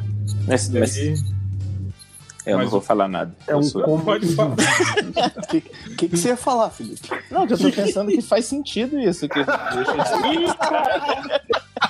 Ih, caralho! Olha o pai do ano. Garotinho aí, ó. Pai do ano. Não, mas eu- eu acho que isso aí é uma subcategoria dentro daquele podcast do personagem mais pau no cu, né? que a gente tá prometendo há séculos já. E o Batman? O Batman, o, Pa- o Batman é um bom pai adotivo, vocês acham? Nossa. Porra, ele bota pra combater o Cara, eu acho legal que o, o Batman é o cara que movimenta a economia dos orfanatos, né? Tipo, pega o órfão, mata o órfão, pega o próximo, mata o próximo, é legal, assim. O Wilker Nascimento pergunta se o Henrique Meirelles seria um bom dublador para o reboot do Alf ou é teimoso. cara, ele, ele fala de um jeito muito esquisito mesmo, cara. O. É, o Fábio Milson pergunta quando teremos outro episódio de desenho antigo comentado no canal do YouTube. Em breve, em breve. Teremos, em breve. E o Fábio José pergunta se tem alguém lendo as HQs dos Power Rangers. Tem? Alguém? Alguém? Nossa, eu nem Acho sabia que tá existia. lendo. Bueller, Bueller. Não, ninguém lendo o Power Rangers. Eu Pô, faz acho maior sucesso lá fora, eu acho, na- cara. A banca tá do- lançando. Mas é, é essa nova versão dos Power Rangers aí que, tá no, que saiu no cinema ou é os antigos Power Rangers? Cara, o que eu vi, o que eu vi são os antigos. O, quando era o, São, são, Jason, são os o- antigos, mas eles estão mudando a, a continuidade, assim. o Jason, a Kimberly, o, o Tommy, essa galera aí. Mas nesse filme novo eles seguem o mesmo nome, né? HQ solo, né? Não, Pera aí, deixa o Lojinha falar que ele manja. O que, que é, Lojinha? Não, só vou- o que acontece é que Kimberly ela tinha HQ solo, acho que foi notícia. teve, ela teve uma minissérie solo. Foi uma minissérie só, não foi uma HQ toda. E mostra ela cantando no metrô para ganhar a vida. Daí eu já não sei, eu não li. Não, pô, tô brincando. Não lembra que saiu um vídeo dizendo que ela tava pobre cantando no metrô pra ganhar vida, mas não era. Não. Na verdade era. Pelo menos ela tá fake né? news. Nem outro que morreu, coitado. Nossa. Não, não, era ela sim, ela tava, ela tocava, não era no metrô, mas ela tocava em algum lugar, acho que no Canadá, pra, pra arrecadar uma, uma grana. Se eu não me engano, saiu essa notícia mesmo. Será que eles ganham o direito do, do, do quadrinho ser publicado e usar o personagem que eles usam? nada. É que, Parece que tipo, não também o personagem. O personagem é do. Do Apocalipse lá, qual é o nome dele? Eu acho que É a Sabanu, sei lá o É, nome o do cara. Saban- Da Saban. assim. Savamu, é. Eu acho que piada falou sobre isso, não falou? É o Sabanu. Não eu, eu não. sempre li isso quando eu aparecia no, no começo do Power Ranger. A companhia lá, Saban. Mas é isso, né? Mais É alguma isso. coisa? Vocês querem ler mais alguma coisa? Mais algum comentário? Não. Pode ir para as estatísticas. Então vamos, né? Vamos O para aqui só pra isso, né? Fora. Faz tempo que eu não ouço estatística toda. Azar o seu. Withdraw. Vamos para Nossa, as... babaca toda. A tua não, é o, é o funcionamento padrão. as estatísticas. Eu vou mandar lá no surubão, né? Como. Oba. né? Aquela, né, sem contexto. Não, mas ah, todo mundo já entendeu do que, que é isso que tá acontecendo. A primeira vez foi sem contexto. Vamos lá, todo mundo pra suruba. Eu sempre me ferro, né? Só eu de menina aqui. Que bosta. Mas por quê? Eu nunca tinha pensado nisso.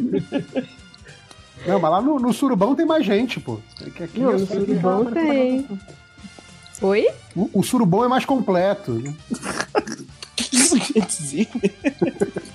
Tem mais gente lá. Tem- cara, tem quantas pessoas nesse grupo agora? Umas 20 e tantas, né? 20 e tanto. 24 participantes, cara. Ainda onde eu, eu fiz contato com mais alguns nerds aí, talvez eles entrem também, viu? É sério isso? É. Ah, Aí, não. já- Olha aí, ó. Ah, não. Tirando, tirando certas pessoas, pode colocar quem quiser. Ah, não, agora. Aquele, aquele que é, é bom que qualquer um seja ofendido com isso. né? Não, não, não, vamos lá, eu quero saber nomes aí. Nomes, Mas se for esse que você tá falando, ele sai sozinho do grupo. Você coloca É ele sai. verdade, é verdade. Mas, mas, cara, a primeira busca que, te, que, eu, que me chamou a atenção nas estatísticas foi uma que eu só entendi de- depois de algum tempo. É essa aqui, ó. Cadê? Tá lá no surubão, porra. In tá. Zero We Trust é a última coisa que chegou no É, a surubão. última coisa foi a da Adriana. Calma, gente. Já vai chegar, calma. É, de Cuiabá para. De Cuiabá é muito É a longe. internet, Cuiabá. Tá, tá passando pelo rádio AM do Lojinha. Viga dos Fotos. Todos os tempos. Liga dos todos tempos. Calma, calma. Vamos, com calma. Foda-se. Viga do Fodos. Tempo. Eu achei que era alguma coisa sexual, mas depois eu percebi que não era. É Cara, Liga do Fim dos É, Tempos? é Vingadores Fim dos Tempos. Aquela saga Nossa. dos Vingadores.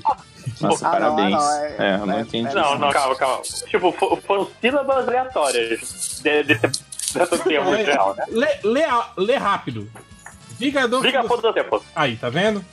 Vingador Fim dos Tempos. Ah, é porque ele não colocou Vingadores, ele colocou Vingas. Ele não É colocou Vinga- muita coisa. Não, o do, Todos os tempos. o do é do Vingadores. É Vigador. Vigador. Entende? As pessoas eles têm essa mania de, de separar as palavras. Assim. Faz muito Vingador. sentido. Foda os tempos. Ele escreveu em duas linhas, por isso que ele dos separou. tempos.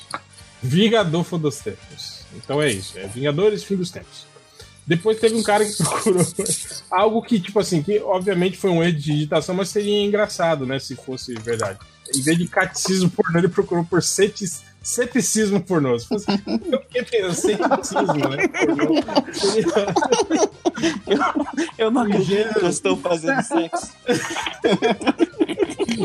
um gênero interessante. É a pessoa que acha que o pornô não existe. Pornô para céticos, né? Maravilha. Depois teve outro cara que procurou por. Esse tá fácil, mas tipo assim, é- é, se, for, se for imaginar outra coisa. Ele procurou por Cotos do Cagueiro ne Negro. Cagueiro. Cagueiro. Cagueiro é muito bom, negro. né, cara? Não para de cagar, é um cagueiro.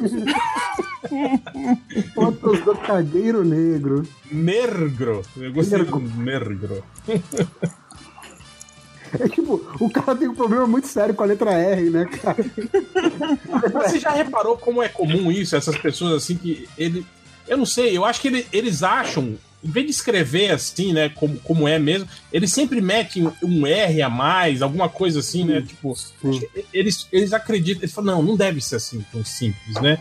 Não deve ser só negro, né? Deve ser negro, né? É. Negro. É aquela coisa da, da vou. intercorreção, né? Que nem o cara que escreve advogado. É, é. Ou então pode ser um carioca é negro. E aí, É negro? Negro. É, teve outro cara que procurou por a bucha do peido. Sei lá o que, que é acho que é um, um termo interessante, né? A bucha do peido. Não, o pior é isso cair no MDM, né, cara? Tem um aqui muito. Não, esse eu vou deixar, vou deixar pra depois. Esses pra depois são os melhores. Momento coxinha. Teve esse aqui também que procurou por mulher trepano der cratro. É um. De É of War. Agora, É um. God of War, é isso aí. Eu esqueci E o nome do jogo, maluco. é só uma mulher trepando de quatro, ob- obviamente, né? O mulher. Mulher trepando. Mulher. Adoro. Eu adoro esse jeito de escrever mulher. Mulher. Mulher. Eu, eu gosto do trepano, né? Trepano. Cara, isso vai virar, isso vai virar dicionário logo, logo. cara. Esse D vai sumir, cara. É, porque nem precisa, né? Pra falar a verdade. Trepano. Todo, todo mundo fala trepano, né? Fazendo. Todo mundo fala trepando. Trepano. Até o Robin, né? Fala, fala né? Sua mulher chama trepano com açougueiro. Cara, é verdade. Acho que, acho que Feira da Fruta foi a primeira vez que eu vi essa, é- é- essa versão da palavra, né, verdade. Depois teve um cara que procurou por buqueta pelda. Que deve ser buceta pelada. Provavelmente ele tava Ah. procurando, né? Ou peluda. É, acho que peluda também. pelda. Uma letra muda tudo aí, ó. É, É pelada, porque- peluda. Teta pelada, né? O que? Seja, escorra sobre o assunto, Lojinha. O horário não permite. Ou a sua idade não isso, permite, né, cara? Também. Não faz essas coisas, hoje. Teve outro cara Finge que eu nem tô aqui, pode falar. O cara procurou por fode na seca máscara. Eu não faço ideia do que significa, mas. né? Meu Deus. Pode na seca. Peraí, gente, já não Mas- teve isso outra vez de, de vidas secas? Bota no Google aí, lojinha. Procura aí o que que significa. Com uma versão de vidas secas pornô com máscara, é isso? Será? Não. Então, Caraca, né? Gente, isso foi longe. hein? É específico, né? É um pornô cultural. Sexismo pornô. Depois teve um cara aqui que deve ser amigo do Lojinha, procurou por pôneis peladinha. Merda. Cara, doente, né, cara? Porra. Você sabe que tem uma galera, você sabe que tem uma galera altamente doente com, com pônei, né? Com o desenho do pônei. É, tem um aqui no podcast. Lojinha. Não. Existem limites e limites, vamos, sejamos sinceros. Qual o seu limite com pôneis, lojinha? É só assistir a porra do desenho. Não use porra nesses contextos, Exato. lojinha. Pior escolha de palavras, cara. Não está se ajudando. Exato. Pôneis peladinha. Pronto, quebrou. De novo. Ele tá morrendo agora. Meu Deus do céu. Depois teve outro cara que procurou por. Na delegacia com Goku. Goku foi preso.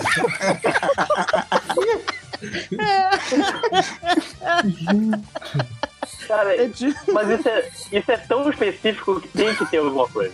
Não, tem, tem que ser, tem que ser algum, algum vídeo, alguma piada. Ou pode, ou pode ser algum desses traficantes aí do Rio que tem apelido. Pode Sim, ser, né, cara? pode ser. É, o, Caru, é, o o- Naruto. é. pode ser. Caruso não. Cara, não. Depois teve um cara que procurou por. E grita muito, a voz fica igualzinha do Pablo Vittar.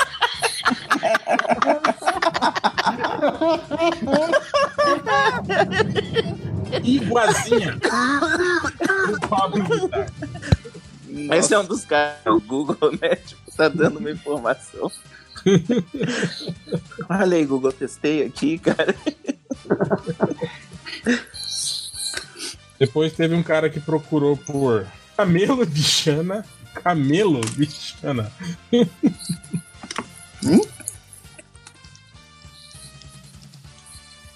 Depois teve outro cara que procurou com Como baixa arquivo de porno sem aparecer o porno? Hã? Ele tá meio confuso que ele quer da vida, né? Eu acho que ele- pornô. É, não é que, não é que ele quer um, um arquivo que não. Eu acho que é um arquivo que, tipo assim, que. que... Que Que se não, minha mãe apareça, olhar. que não apareça o thumbnail de que é um pornozão. É, Se é, a minha mãe olhar, eu vou me dar bem. Exato. É. Que alguém que abrir a pasta não vai saber que é um pornô. Só se clicar no arquivo. E aí, pra terminar, as duas últimas, que é o cara.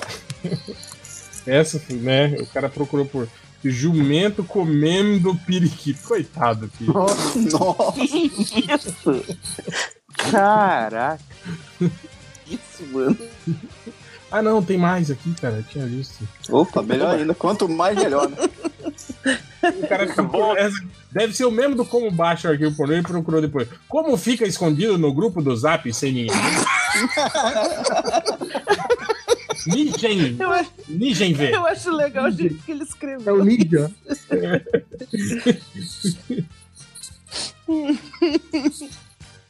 Tem. É, isso eu acho que vale a pergunta, não tem jeito disso no, no WhatsApp, né? De Eu acho que não, é sem craquear. E é, acho que não.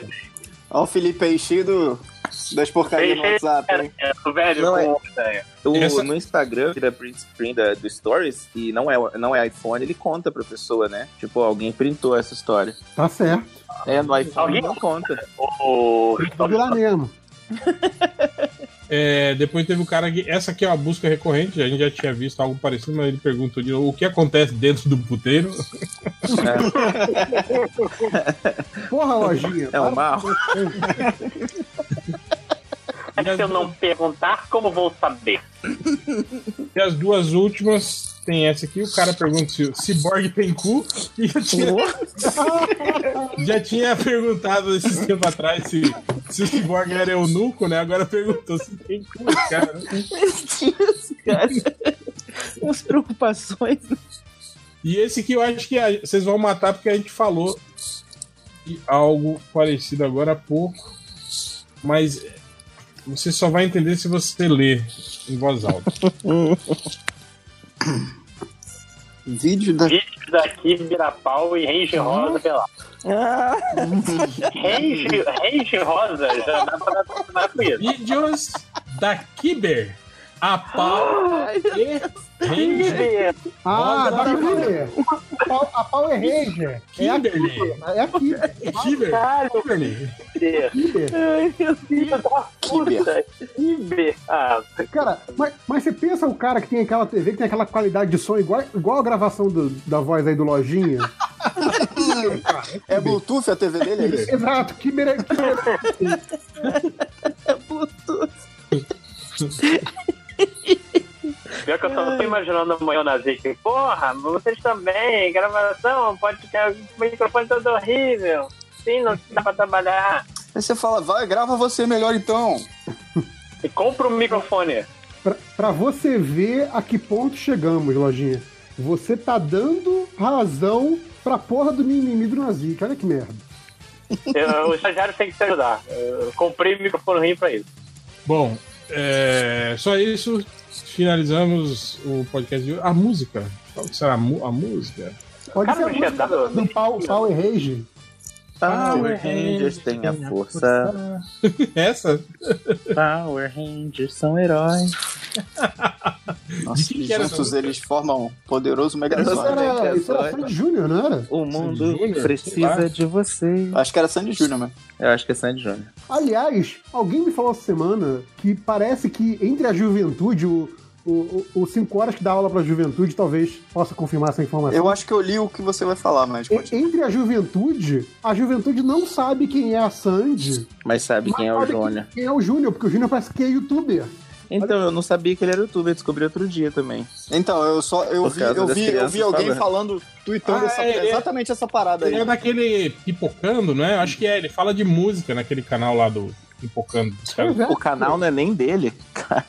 Não, é um canal que fala, fa- falava de, de cinema e agora acho que tá falando de música e ele que, que fala de música no, no canal. Tá vendo? A, a juventude conhece o Júnior youtuber, não sabia que ele tinha uma dupla com a irmã. Que coisa, né? Aí? Então, o negócio que eu li era alguém falando assim: ah, essa daí tá se aproveitando da fama do irmão.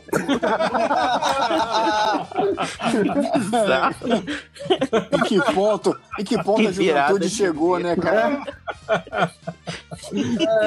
Ó, eu acho que ao invés de, de tocar música para a gente tinha que tocar música em homenagem a Sandy, tocar uma música da família Lima. porque Se é que alguém conhece alguma música dele. a maior cagada que ela fez na vida dela foi ter casado com aquele cara. família.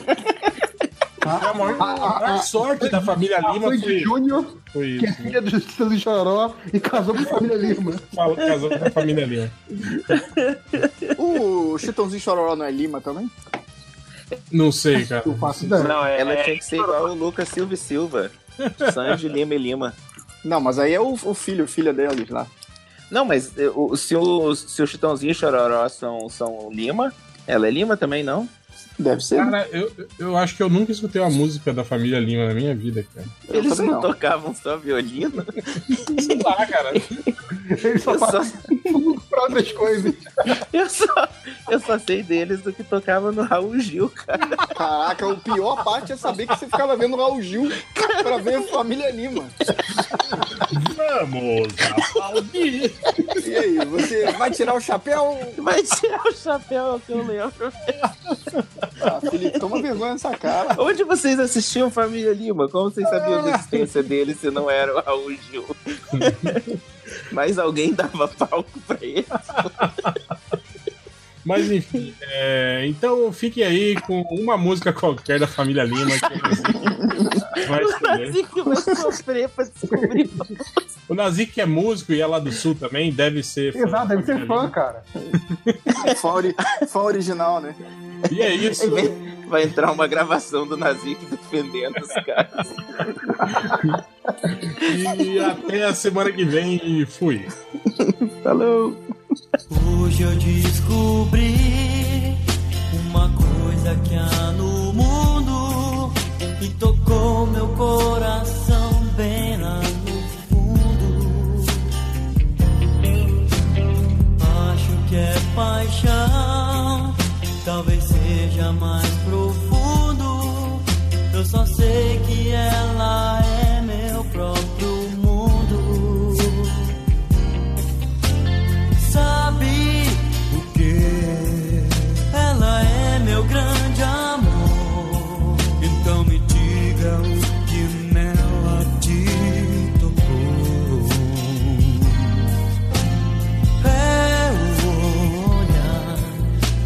princesa ao luar. Dessa vez eu saberei o que é amar. Hoje eu descobri uma coisa que há no mundo e tocou meu coração bem lá no fundo. Acho que é paixão, talvez seja mais profundo. Eu só sei que ela é meu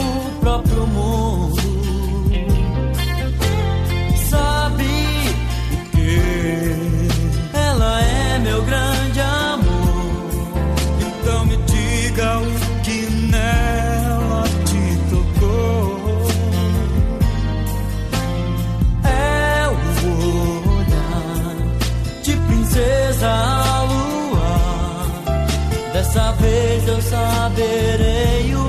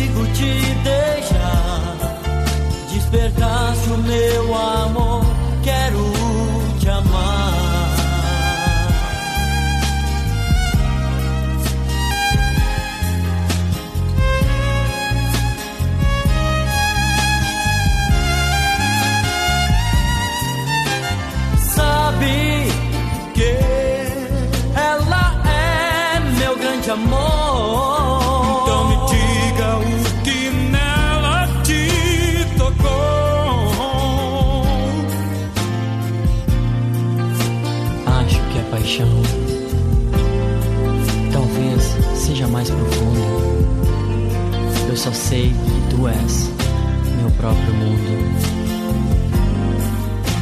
Sabe o que? Não consigo te deixar.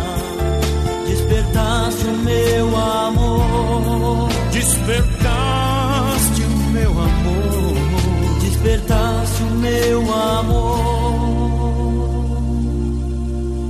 Quero te amar.